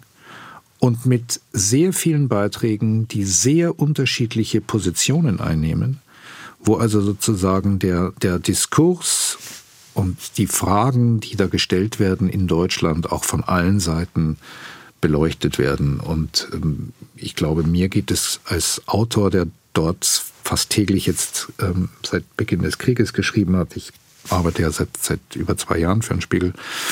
Ähm, ich meine, ich glaube, mir geht es als Autor genauso wie allen anderen Autoren, dass es dann da Beiträge gibt, mit denen man einverstanden ist oder wo man sagt, ja, kann ich verstehen. Es gibt Beiträge, wo man sagt, nee, sehe ich ganz anders. Aber das ist eben Teil der Diskussion und das muss ja auch möglich sein. Und ähm, das findet statt. Und ähm, ich merke einfach immer wieder nur, das meine ich jetzt nicht für so, so in der allgemeinen Diskussion hier in Deutschland, dass viele Leute eigentlich nicht über den Krieg dort reden. Und dann kommt noch etwas dazu. Und das ist ja auch, warum ich dieses Buch geschrieben habe. Ich habe ja schon mehrere Bücher über Israel geschrieben, aber dieses Buch war jetzt sehr speziell wirklich noch ein Buch, wo ich mir gedacht habe, die deutsche Diskussion über Israel und Palästina ist so oft ähm, faktenbefreit, um es mal hm. zu sagen. Es, es reden unglaublich viele Leute mit, die keine Ahnung von den Fakten, von historischen Zusammenhängen haben, die nichts wissen über die Kulturen, die auch nichts wissen über Judentum und Islam, die also im Grunde genommen viel zu wenig Hintergrund haben, um die Situation vor Ort verstehen zu können. Und wenn ich sage verstehen, heißt das nicht, welche Position man einnehmen muss, aber zumindest verstehen, was passiert da eigentlich. Und das sind so Diskussionen, wenn ich das sehe oder lese und ich anhand der Äußerungen einfach schon merke, okay, da fehlt einfach schon das Faktenwissen. Da geht es ja noch nicht mal um eine Einschätzung, sondern es geht nur um fehltes Faktenwissen. Dann bin ich innerlich draußen, weil mir sage, ja, das ist so, wie wenn ich jetzt anfange zu reden über, ich weiß nicht, den, den Kaschmir-Konflikt. Ich habe keine Ahnung. Und plötzlich soll ich irgendwie dann drüber reden, weil ich irgendeine Meinung haben muss. Und das ist halt so schwierig. Das ist halt so Aber wahnsinnig schwierig. Du hast gerade den Spiegel ja nochmal erwähnt, für den du ja auch schreibst. Aber die hatten ja zum Beispiel auf dem Titel dieses Bild von ähm, aus Gaza mit dieser zerstörten Stadt, Häuser, alles. Ähm, und da gab es ja auch schon Kritik, sozusagen. Verschiebt sich da schnell ähm, die Empathie mit den Geiseln, mit den Opfern der Hamas hin zu den Opfern unter den Palästinensern? Und ist die Kritik mh, hm, dann für dich gerechtfertigt? Oder findest du das richtig, auf diese Opfer hinzuweisen? Darf die Kritik stattfinden? Wie ist es bei so einer Diskussion um verschiebt ein Cover das Leid? Also in der gleichen Zeit gab es, hat jemand auf Twitter auch gepostet, ähm, beim Sternencover mit äh, ne, Nie wieder ist jetzt, wo eben Solidarität mit Jüdinnen und Juden in Deutschland oder überhaupt weltweit gefordert wurde und gleichzeitig dieses Cover und manche haben es auch kommentarlos einfach mal hingestellt, so zwei Umgangsweisen mit den Ereignissen weltweit. Ja, aber das ist, was man aushalten muss in einer Demokratie. Also das, äh, ob es mir gefällt oder nicht gefällt, ist völlig irrelevant. Das muss man aushalten. Und die entscheidende Punkt ist immer, was steht dann da und was erzählt man und was will man erzählen und ist das, was man erzählt, tatsächlich basiert das auf Fakten. Ich will zu diesem Angriff auf Jabalia, auf das Flüchtlingslager Jabalia in Gaza, will ich etwas ähm, schnell äh, erzählen, was die Problematik auch nochmal zeigt, die sich da auftut beim Umgang und beim Verständnis grundsätzlich aller Bilder, aller Bilder wohlgemerkt. Als die Israelis da angegriffen haben, aus der Luft kam ganz schnell über Social Media die Information, ähm, sie hätten sechs Bomben a 1000 Kilo da abgeworfen. Wahnsinn. Totaler Wahnsinn. Und später dann sah ich einen Bericht auf Sky News von einem ähm, Militärfachmann, der erklärte, was die Israelis da gemacht haben. Und er erklärte, dass sie da vier äh, so, so Raketen abgefeuert haben, die Bunkerbuster-Bombs sind. Das heißt, die tief in die Erde eindringen und dann erst tief unter der Erde explodieren, weil sie natürlich dort diese ganzen Tunnelstrukturen der Hamas äh, zerstören wollten und weil dort nach israelischen Aussagen sich ein sehr, sehr wichtiger Hamas-Kommandeur befand. Sie haben also das abgeworfen, die sind tief in die Erde eingedrungen, sind dann explodiert und weil dieses ganze Tunnelnetzwerk unterhalb von zivilen Häusern war und das dann so, so wie eine Art Erdbeben war, sind dann viele Häuser eingestürzt. Ähm, und das könnte man ganz, ganz genau sehen anhand dessen, wie das hier auf diesen Bildern ausschaut. Das erklärte der ganz im Detail. Und dann sind wir wieder bei so etwas ähm, Grundsätzlichem der Frage, was verstehen wir von Kriegsführung? Ähm, wie gehen wir mit Informationen um? Da sind wir bei der berühmten Geschichte mit diesem angeblich von Israel bombardierten Krankenhaus. Danach stellte sich heraus, das Krankenhaus wurde gar nicht bombardiert, sondern es fiel eine Rakete, wahrscheinlich vom islamischen Dschihad, auf den Parkplatz des Krankenhauses runter. Aber alle, alle, bis hin zur New York Times, übernahmen sofort das Narrativ der Hamas die sagten, das Krankenhaus ist von den Israelis bombardiert worden, mindestens 500 Tote. Und alle berichteten das, alle. Also da geht etwas anderes flöten, was ganz schrecklich ist, nämlich die journalistische Sorgfalt und die Pflicht, zu prüfen, zu prüfen, zu prüfen und immer wieder das Gleiche, den einen Grundsatz sich zu eigen zu machen und zu verstehen und zu wissen und nicht zu vergessen. Das Erste, was im Krieg stirbt, ist die Wahrheit. Und das gilt für alle Seiten. Man muss auch genau prüfen, was die Israelis erzählen. Also es ist nicht so, dass man sagt, naja, die Hamas ist ja klar eine Terrororganisation, der darf man nicht glauben, aber man glaubt ja, trotzdem, wie das mit dem Beispiel dieses, dieses Krankenhauses äh, zu sehen war, weltweit.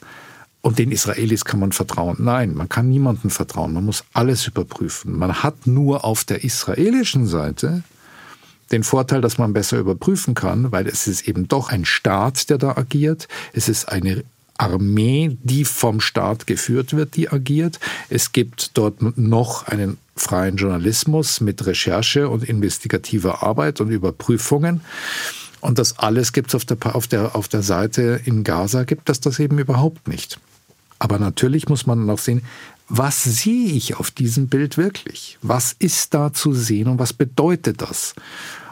Und das Problem und das Dilemma, das sich im Journalismus auftut, ist das Tempo, in dem wir heute arbeiten müssen.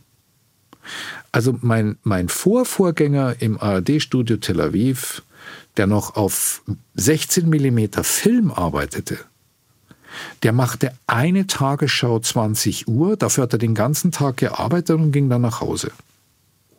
Wir, die wir heute im, im Zeitalter der Elektronik und der digitalen Möglichkeiten leben, arbeiten rund um die Uhr im Stundenrhythmus und müssen daneben noch Social Media bespielen und müssen daneben noch tausend andere Sachen bespielen und für alle andere Nebensender und nicht nur für die ARD, also in unserem Fall von ARD, äh, äh, berichten. Und man kommt in, aufgrund dieses unglaublichen Zeitdrucks, den man hat, weil man eben eine Nachrichtensendung nach der anderen hat, man kommt eigentlich gar nicht mehr dazu zu sagen, halt, stoppe mal, ich muss jetzt erst einmal äh, wirklich nachrecherchieren, was da wirklich Sache ist. Gut, dafür hat man ein Team, aber das geht dann auch nicht immer von jetzt auf gleich. Und dann muss in so einem Fall der Konjunktiv König sein. Man muss dann einmal sagen, es könnte sein, angeblich, ähm, die Hamas behauptet, die Israelis behaupten, nach solchen Angaben mutmaßlich, also all diese Begriffe muss man dann sehr, sehr dezidiert einsetzen, wenn man dann trotzdem gezwungen ist, ähm, irgendwie schnell zu reagieren und eine Meldung, die man nicht verifizieren kann, trotzdem in irgendeiner Form zu bringen, alleine aufgrund des Konkurrenzdruckes, weil alle anderen machen es ja auch. Das gilt aber ja auch ähm, für die Zuschauerinnen oder für die Menschen, die Nachrichten konsumieren. Also ich glaube, dass auch teilweise vieles von dem, was wir als selbstreferenzielle und ich würde auch sagen völlig überdrehte Diskurse teilweise damit zu tun haben, dass natürlich alle unglaublich viele Quellen speisen und einfach niemand mehr weiß, wo vertraue ich wirklich, wo ist gut sortiert, welche Ordnung ist. Und ich habe jetzt leider ähm, der Name dieses Traumatologen, der in Israel so berühmt ist, der hat auch gesagt, er hat erfahren, dass in einer Klinik, in der die Menschen ankamen, parallel die Bildschirme im Warteraum liefen und die alle quasi permanent dann noch eben diese Bilder aus dem Krieg gesehen haben, wo er dann anrief und sagte, bitte schaltet diese Nachrichten jetzt aus, aufgrund der ja, mentalen Hygiene, was ein Begriff, den ich eigentlich nicht mag, aber man kann das nicht im Minutentakt konsumieren. Wir müssen irgendwie zurück zum Leben. Und das ist ja umgekehrt auch, dass die, die Nachrichten suchen, dann, so wie du vorhin sagtest, in der Tagesschau muss man dann kämpfen, dass manche Bilder gezeigt werden. Das spüren die Menschen ja. Dann gehen sie ins Netz, weil sie wollen diese Bilder ja sehen. Sie wollen dann doch näher dran sein. Sie wollen die Vielfalt der Perspektiven. Ich glaube, das, das ist gerade in Zeiten des Krieges so jeder versucht zu verstehen, gerade wenn die Menschen dann vielleicht auch nach, äh, ins eigene Land kommen und Hilfe suchen, jeder versucht zu verstehen, aus welcher Realität kommen sie? Welche Verantwortung erwächst für uns? Mich interessiert aber trotzdem gesichert ist ja dennoch, dass es der Zivilbevölkerung in Gaza sehr schlecht geht, in, im Sinne von kein Wasser, kein Strom. Also natürlich glaube ich, dass zu Recht die Menschen sagen, das ist eine Brutalität auch gegen die Zivilbevölkerung, ähm, die ja, ich glaube, die schon auch angeprangert werden muss. Ähm, natürlich ist es so, wie du sagtest, selbstverständlich, dass ein Land sich verteidigen will nach solchen Angriffen. Aber ist es die richtige Verteidigungsstrategie, auch im Sinne der Solidarität weltweit, die Menschen, die unschuldig sind, so mitleiden zu lassen? Ja, aber da beginnt ja genau die ganze, der ganze Zynismus des asymmetrischen Krieges. Das ist ja genau das, wo das Problem geht. Wenn alle, weil alle, die das sagen, und dieser Satz fällt ja immer wieder. Also natürlich hat Israel das Recht, sich zu verteidigen, aber nicht so. Und dann müsste man diese Leute fragen, okay, dann erklär mir mal doch ganz genau, wie sollen sie es denn machen? Und dann haben sie natürlich keine Antwort, weil es keine Antwort gibt. Weil das Problem ist, und das ist etwas, was man verstehen muss, und das ist der ganze Zynismus, den solche Organisationen wie die Hamas und viele andere auch ähm, benutzen, ausnutzen und damit auch natürlich Politik und Krieg machen und führen. Der asymmetrische Krieg ist dazu angelegt oder ist angelegt, zivile Opfer zu produzieren. Und zwar so viele wie möglich. Das ist ganz furchtbar. Aber wenn eine, wenn eine Organisation wie die Hamas ausschließlich aus zivilem Gebiet agiert, ausschließlich, und ich sie bekämpfen soll und sie vernichten will, weil das wird ja erlaubt. Das ist ja in der Diskussion, naja klar, muss ich Israel verteidigen und die Hamas ist eine Terrororganisation und die muss man vernichten. Okay. Aber wenn man die bekämpfen soll, im zivilen Gebiet, was tut man dann? was sind dann die militärischen Lösungen, die man dann hat? Welche hat man denn dann? Und dass natürlich kein Staat der Welt sagt, okay, wir bomben jetzt nicht von oben erstmal alles platt, damit ähm, quasi ähm, dann unsere Soldaten es leicht hat, sondern um möglichst viele zivile Opfer zu, äh, Zivilisten zu schützen, schicken wir sofort die Bodentruppen, ohne dass wir das Terrain vorher ge, äh, äh, vorbereitet haben für uns. Schicken wir unsere Leute rein und es ist eine Garantie für zwei Dinge. Erstens einmal, dass die eigenen Soldaten in extrem hohen Zahlen fallen. Das kann und will kein Staat der Welt zulassen. Man schützt erstmal die eigenen Leute, ist ja klar. Aber das heißt auch, und das wird oft nicht gesehen, dass bei so einem Häuserkampf, und das sagen ja Experten immer und immer und immer wieder, bei einem Häuserkampf sterben dann noch sehr viel mehr Zivilisten, werden die Zahlen der zivilen Opfer noch wesentlich höher werden.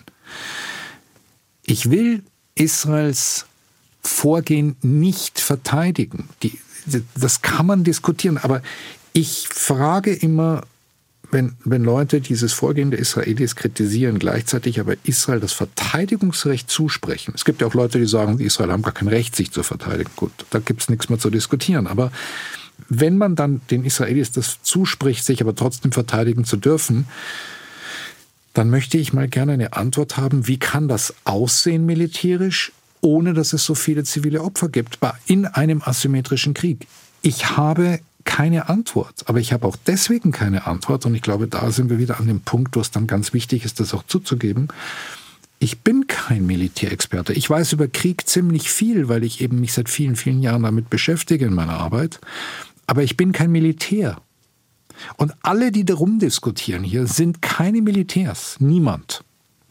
Das sind alles irgendwelche Intellektuelle, die glauben zu verstehen, wie es geht. Aber sie haben ehrlich gesagt auch keine Ahnung, weil sie eben keine Militärs sind und irgendwie von Militär und von, von Krieg und wie man das führen kann, auch nichts verstehen. Und es wird ja eine Diskussion um Moral, um Ethik. Hm. Ist, ja, ist ja legitim, selbstverständlich aber sie beschäftigt sich nicht mit der eigentlichen Frage. Wenn wir uns einig sind, dass eine solche Organisation eine Terrororganisation ist, die aus zivilem Gebiet auch die eigene Bevölkerung als menschliche Schutzschilde nimmt, welche Möglichkeiten habe ich dann, eine solche Organisation zu bekämpfen? Und nach dieser Diskussion heißt es im Grunde genommen in der Quintessenz eigentlich keine. Weil ich die zivile Bevölkerung auf der anderen Seite schützen muss, klar, ist ja auch nach dem Kriegsrecht so gefordert. Aber wenn ich das tue, in aller Konsequenz heißt es, ich kann eigentlich nach so einem Angriff gar nicht zurückschlagen. Es geht nicht. Und ich, ich habe keine Antworten drauf. Aber ich stelle immer wieder diese Frage, ja, wie soll es denn dann bitte gehen? Und niemand, niemand hat dann in so einem Fall tatsächlich eine Antwort. Ich finde, du hast es nicht nötig zu sagen, sind nur intellektuelle und moralisch-ethische Fragen. Ich glaube, dass auch Krieg und Militär sich mit moralisch-ethischen Fragen befassen und befassen müssen und dass wir alle tatsächlich überlegen müssen. Aber und die diskutieren gerade nicht. Die diskutieren ja, aber dass, es sowas, nicht. aber dass es sowas wie Völkerrecht gibt, ist ja nur das Ergebnis dessen, dass wir solche moralischen und ethischen Fragen ja, stellen. Natürlich, und ich glaube, natürlich. dass wir diesen zivilisatorischen Anspruch auch niemals verlieren dürfen. Was mich aber umgekehrt beschäftigt, ich verstehe das, was du jetzt beschreibst, ähm, ich habe zum Beispiel früher selber immer gedacht, ich muss mit meiner Meinung öffentlich sehr vorsichtig sein. Ich war auch ein Teenager, so wie du da mit deinen Eltern. Und habe gesagt, weil ich bezahle meine Meinung im Notfall nicht mit dem Leben. Ich schlafe in Deutschland ein nachts. Ja, also die anderen Leute sind die, in deren Häuser die gekommen sind. Also ich glaube, dass man auch da so eine durchaus eine Demut Interessanterweise sprechen wir viel von Betroffenheit in Deutschland, aber Demut gegenüber wirklich Betroffenen herrscht diskursiv zu wenig aus meiner Sicht. Aber ich habe einen anderen Gedanken, nämlich du hast ja recht, dass wenn man sagt, wir verstehen gar nicht, warum welche Schritte militärisch unternommen werden, Gleichzeitig ist es selbst, wie du sagst, große Teile dieser Regierung sind Rechtsextremisten, haben schon Dinge gesagt, die du in deinem Buch selbst kritisiert hast. Also ich finde dieses ganze Argument, niemand dürfe Israel kritisieren, kann man alleine schon an deinem Buch und zig deiner Artikel wegargumentieren, weil man sagt, das ist doch alles geschrieben und gesagt worden. Also dieses Buch ist voller Kritik an Netanyahu, voller Analysen dessen, warum es eigentlich eben kurz vor diesem 7. Oktober letztlich in dem Land ja große Demonstrationen gab gegen diese Regierung, gegen äh, Bibi und gegen das alles. Also diese Kritik an Israel herrscht ja und sie herrscht sehr stark. Aber was mir auffiel, war, als ich einmal ein Video bekam, geschickt bekam oder eingespielt bekam von einer Journalistin, die einen, ähm, ich glaube auch eine palästinensische Journalistin, die einen Vertreter der Hamas im Fernsehen hatte und den auf eine Art gegrillt hat, wie ich es bei uns nicht höre. Ja, Al-Arabiya. Also Al-Arabiya ja, genau. Ja. Genau. Und wo ich dann so dachte, wow, also wir reden die ganze Zeit von hier fehlt ein Diskurs. Ähm, wir tun aber irgendwie so, als sei das Grauen der Hamas wie gesetzt und die regieren halt Terror ist jenseits von allen Spielregeln, aber irgendwie sind sie tatsächlich doch halt Teil der Gesellschaft, weil sie haben ja natürlich sogar viel Wählerunterstützung. Also wie laut sind denn die palästinensischen Stimmen zu hören, die so sind wie diese Journalistin. Die hat den so gegrillt, diesen Mann, dass er sagt, was habt ihr uns für Schaden zugefügt? Wie viele Kinder werden hassen, weil ihr das gemacht habt? Also wo ich so gemerkt habe, wow, das sind ja eigentlich alles Fragen, die wir normalerweise eher Leuten stellen, die Israel verteidigen. Also Verstehst du, was ich meine? Also wo ist denn diese Fragestellung und wo ist der innerpalästinensische? Den gibt es bestimmt Widerstand gegen, dass die Hamas, wie du sagst, aus den zivilen Gebieten heraus agiert, also sie die eigene Bevölkerung eigentlich mitnichten akzeptieren. Das ist ja wie Afghanistan. Sie geben ihre eigene Bevölkerung als Opfer her. Hauptsache, sie sichern ihre Macht. Also zunächst einmal zu dem, was du vorhin gesagt hast. Selbstverständlich, selbstverständlich muss es eine Diskussion über Moral und Ethik im Krieg geben. Das, um Gottes Willen, das, das, ist, das ist wahnsinnig wichtig. Aber in, innerhalb dieses, ähm, dieser Diskussion um Moral und Ethik, es gibt ja auch das Verteidigungsrecht. Auch das ist Teil dieser Moral- und Ethikdiskussion oder auch dessen, was ähm, Völkerrecht und Kriegsrecht bedeutet. Und, und noch einmal, dann ist immer nur die Frage, wie, wie geht man in einem asymmetrischen Krieg vor? Aber zu deiner Frage zu dieser Journalistin, ich habe das auch gesehen. Wenn ich das richtig in Erinnerung habe, war sie selber nicht Palästinenserin. Ich glaube, sie ist Ägypterin, ich bin mir aber nicht ganz sicher. Das macht es ein nicht, nicht weniger stark, aber sie hat, glaube ich, aus einer anderen Position heraus dann gefragt. Sie wurde natürlich auch danach unglaublich ähm, angegriffen und bekam Morddrohungen. Auch das ist eben Teil dieser Realität, in der man dann äh, in, in der arabischen Welt lebt und leben muss. Und ähm, ich kann dir nur aus meiner eigenen Erfahrung in Gaza beispielsweise sagen, die, Hamas hat sich 2007 dort an die Macht geputscht, nachdem sie in einer Koalition mit der Fatah war und sie dann in so einem Bürgerkrieg dann vertrieben hat aus Gaza, den ich gecovert habe von dort. Das, da war ich noch Studioleiter in Tel Aviv oder gerade erst mal ein Jahr Studioleiter und ähm, habe ähm, diesen, diesen Bürgerkrieg sehr genau miterlebt. Und ich war immer und immer wieder in Gaza und meine Erfahrung war immer die gleiche die Kamera ist an, die Leute sagen das eine, die Kamera ist aus, dann erzählen sie dir ganz was anderes. Und dass sehr viele Menschen in Gaza ähm, überhaupt nicht mit der Hamas einverstanden sind, dass sehr viele Menschen ähm, die Hamas gerne loswehren, ist keine Frage. Es gibt allerdings, und das ist natürlich auch eine, eine logische Entwicklung, die Hamas ist jetzt schon so lange dort an der Macht, es gibt halt jetzt schon jüngere Generationen, die durch ihre Schulen gehen und dementsprechend auch mit ihrer Ideologie besetzt werden, ähm, die an die Hamas glauben, die auch an die Hamas glauben. Und da sind wir wieder bei der ganz großen Politik. Aufgrund der unglaublichen Frustration, weil sie keine Zukunft sehen. Und da sind wir natürlich dann sofort wieder bei dem ganzen Diskussion, was kann jetzt nun mit dieser Zwei-Staaten-Lösung werden und was passiert jetzt mit der, mit der Politik insgesamt. Dann sind wir jenseits des Krieges und jenseits dieser unmittelbaren Situation und müssen die Frage stellen, wie kann man diesen Konflikt in irgendeiner Form lösen. Und da muss man wieder Fragen stellen, sowohl an die palästinensischen Politiker wie selbstverständlich auch an die israelischen Politiker. Und da wird es dann halt ganz schnell ähm, sehr frustrierend, weil es auf beiden Seiten aufgrund unterschiedlichster Konstellationen ähm, im Moment überhaupt gar keinen Weg zu einer Zwei-Staaten-Lösung gibt.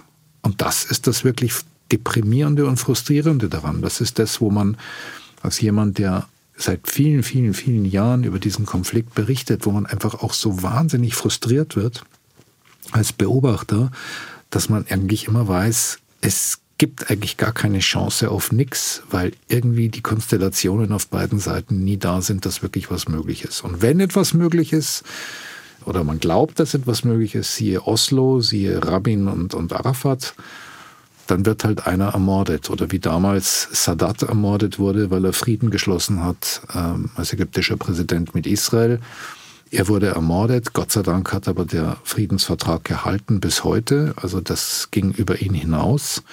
Ähm, Im Grunde genommen ist mit der Ermordung von Yitzhak Rabin der ganze Friedensprozess mehr oder weniger den Bach runtergegangen.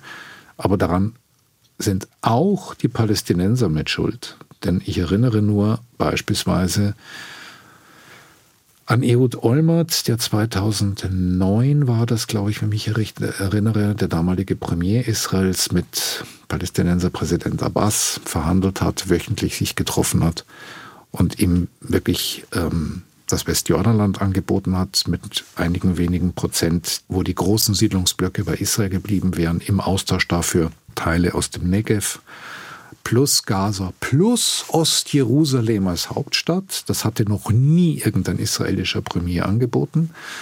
Und auch das hat Palästinenser Präsident Abbas abgelehnt. Das ist auch immer wieder das Unglück, dass die Palästinenser immer wieder Nein sagen zu Angeboten. Ähm, das hat zum Teil innenpolitische Gründe, weil sie Angst haben vor den Islamisten, wenn sie irgendwelche Kompromisse machen. Das hat aber auch etwas zu tun mit dem, der Hoffnung, immer noch der Hoffnung und dem Glauben, dass man irgendwann vielleicht doch noch ganz Palästina zurückbekommt. Aber das ist ja eine Illusion, genauso wie es auf israelischer Seite eine komplette Illusion ist, dass man sagt, man man übernimmt das ganze biblische Israel inklusive des Westjordanlandes und dann wäre das Problem auch gelöst. Das ist ja alles Unsinn. Das, ist, äh, das wird nicht funktionieren, weder von der einen noch von der anderen Seite.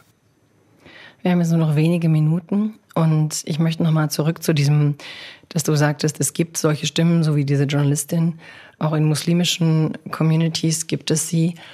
Also du sagst, in Gaza können sie off-camera andere Dinge sagen als on-camera. Das ist aber in Deutschland theoretisch wäre es ja möglich, andere Dinge zu sagen. Hier ist man nicht in der gleichen Gefahr oder weniger wahrscheinlich. Und trotzdem wurde in Deutschland demonstriert und es gab tatsächlich eine Parole Free Palestine from German Guilt. Also das ist ja eigentlich so wie das äh, ja, Ende des Schuldkults, das Höcke fordert. Und du hast eben von Ignaz Bubis geredet und Walser auch damals die Debatte. Also es, es sprengt einem tatsächlich teilweise den Kopf, solche Slogans zu hören, Free Palestine from German Guilt. Wie ist das für dich, all das Reden über deutsche Staatsräson, die Art und Weise, wie sich von Fridays for Future International bis auch Teile der deutschen Linken präsentieren bei dem Thema?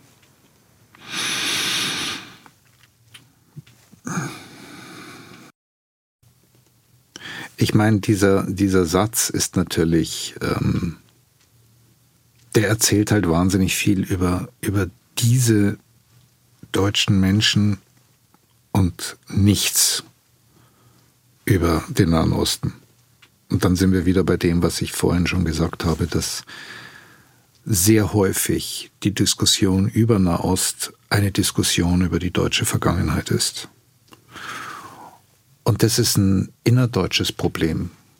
Und ähm, da wünschte ich mir manchmal, dass deutsche Politiker ähm, einfach auch mit einem anderen geistigen Anspruch da sich äußern würden, um auch der Gesellschaft zu sagen, wo der Kompass eigentlich ist, wo der Kompass in, in dieser Republik ist. Ich finde ja eine Sache immer, ich habe das neulich irgendwo mal gesagt, die Leute möchten ja ihren Schuldkomplex loswerden, wobei Schuldkomplex ja schon mal falsch ist, weil sie haben ja keine Schuld mehr. Sie haben vielleicht Scham, aber sie haben keine Schuld. Sie sind nicht die Tätergeneration. Die Tätergeneration ist mehr oder weniger ausgestorben. Das sind die Nachkommen der Tätergeneration und sind verantwortlich für das, was hier jetzt und heute in, in, die, in der Bundesrepublik oder in Deutschland passiert. Aber sie tragen diese Scham mit sich herum und meinen, dass sie noch Schuld auf sich, äh, auf ihren Schultern spüren. Aber dann sind wir wieder ähm, bei der Psychoanalyse, dann sind wir irgendwie in einem kollektiven Trauma. Wie die Juden ein kollektives Trauma haben, haben die nicht-jüdischen Deutschen natürlich auch ein Trauma. Ähm, die Tatsache, dass die Bundesrepublik Deutschland, also Westdeutschland, Ostdeutschland, die DDR hat das ja lange, lange, lange oder eigentlich die ganze Geschichte hindurch verleugnet. Die Tatsache, dass Westdeutschland und dann mittlerweile eben Gesamtdeutschland sich der Vergangenheit gestellt hat, auch diese Verpflichtung und diese Verantwortung auf sich genommen hat, ähm, dass man über das, was Deutsche verbrochen haben, sich im Klaren ist, dessen auch gedenkt, entsprechendes auch tut. Das wird ja von solchen Leuten und ähm, natürlich ganz rechts außen mit dem Begriff der Schuldkult ja als ein, ein Makel gesehen. Und ich sehe das nicht als Makel, ich sehe das als eine unglaubliche Leistung. Ich denke mir, dass ein Land, das in der Lage ist, das einzugestehen, eigentlich an, an Größe gewinnt und auch an ethischer und moralischer Relevanz gewinnt. Auch gerade wenn es um Diskussionen gibt international, die um, um Recht und Freiheit und Krieg und Demokratie gehen, also alles Dinge, die, die uns allen so wichtig sind und die auch so wichtig sind für die Freiheit. Und insofern finde ich dann diese ganze Schuldgeschichte, finde ich, ähm, was den Nahen Osten betrifft, sowieso deplatziert, aber ich finde sie auch in der inneren Diskussion in Deutschland irgendwie, ich frage mich immer, was diskutiert ihr da wirklich? Und es gibt eine Sache, die ich in dem Zusammenhang wirklich interessant finde. Die Zeit hat, ich glaube, es war 2020, eine, eine Umfrage machen lassen. Und die Frage, die den Bundesbürgern gestellt wurde, war, glauben Sie oder wissen Sie, ob es in Ihren Familien Nazis gegeben hat?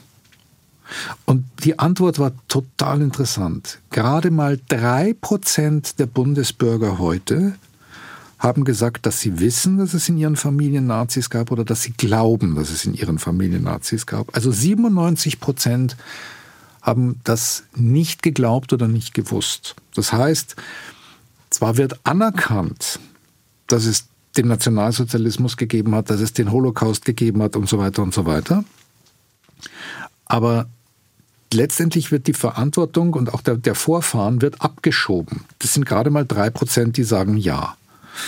Und ich glaube, in diesem Abschieben dessen, was in den eigenen Familien passiert ist, ist ein Teil des Problems heute auch da, weil wenn man damit umgehen könnte, und das kann jeder nur für sich alleine, das ist ja genauso wie, ich muss ja auch damit leben, dass meine Familie ermordet wurde.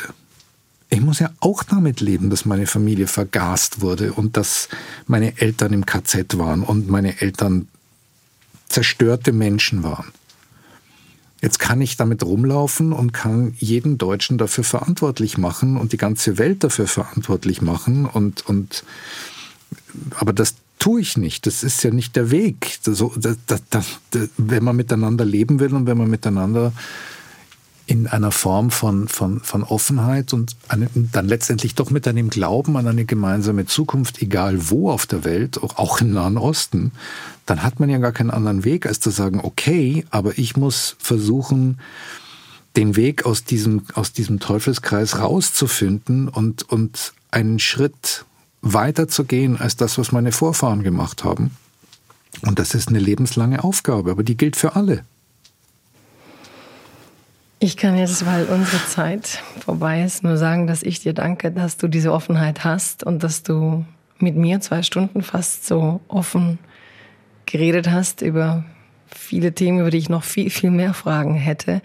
Ähm, aber ich habe ja noch dein Buch und es gibt noch viele andere Dinge, die du in die Öffentlichkeit gibst. ich habe vor allem auf viele Fragen keine Antworten. Ich suche sie selber. Vielleicht ist das aber auch das was bei solchen Themen uns am weitesten bringt, dass man aushält, kein Label zu geben, sondern zu suchen. Vielleicht schleicht sich so irgendwann doch eine Antwort rein. Das wäre schön. Es gibt ja. noch etwas, etwas, was man im Nahen Osten lernt, wenn man dort lebt. In Israel, in, in, in den palästinensischen Gebieten, egal wo. Man lernt dort mit Ambivalenzen zu leben. Dass es eben die eine Wahrheit und die andere gibt und dass es oft nicht zusammenpasst, aber man muss es aushalten. Ja, die Gleichzeitigkeit der Dinge. Mhm. Danke, danke, dass du da warst bei Freiheit Deluxe. Ich danke auch. It's a new dawn, it's a new day. It's a new life for me. Freiheit Deluxe mit Jagoda Marinic ist eine Produktion des Hessischen Rundfunks in Zusammenarbeit mit dem Börsenverein des deutschen Buchhandels. Alle 14 Tage unter anderem in der ARD Audiothek. Der Tag. Das ist jeden Tag ein wichtiges Thema. Eines, das Fragen aufwirft. Der Tag sucht Antworten, beleuchtet Hintergründe, ordnet ein und spricht mit Menschen, die was zu sagen haben. So entsteht ein Bild aus verschiedenen Blickwinkeln. Überraschend, unterhaltsam, facettenreich. Der Tag.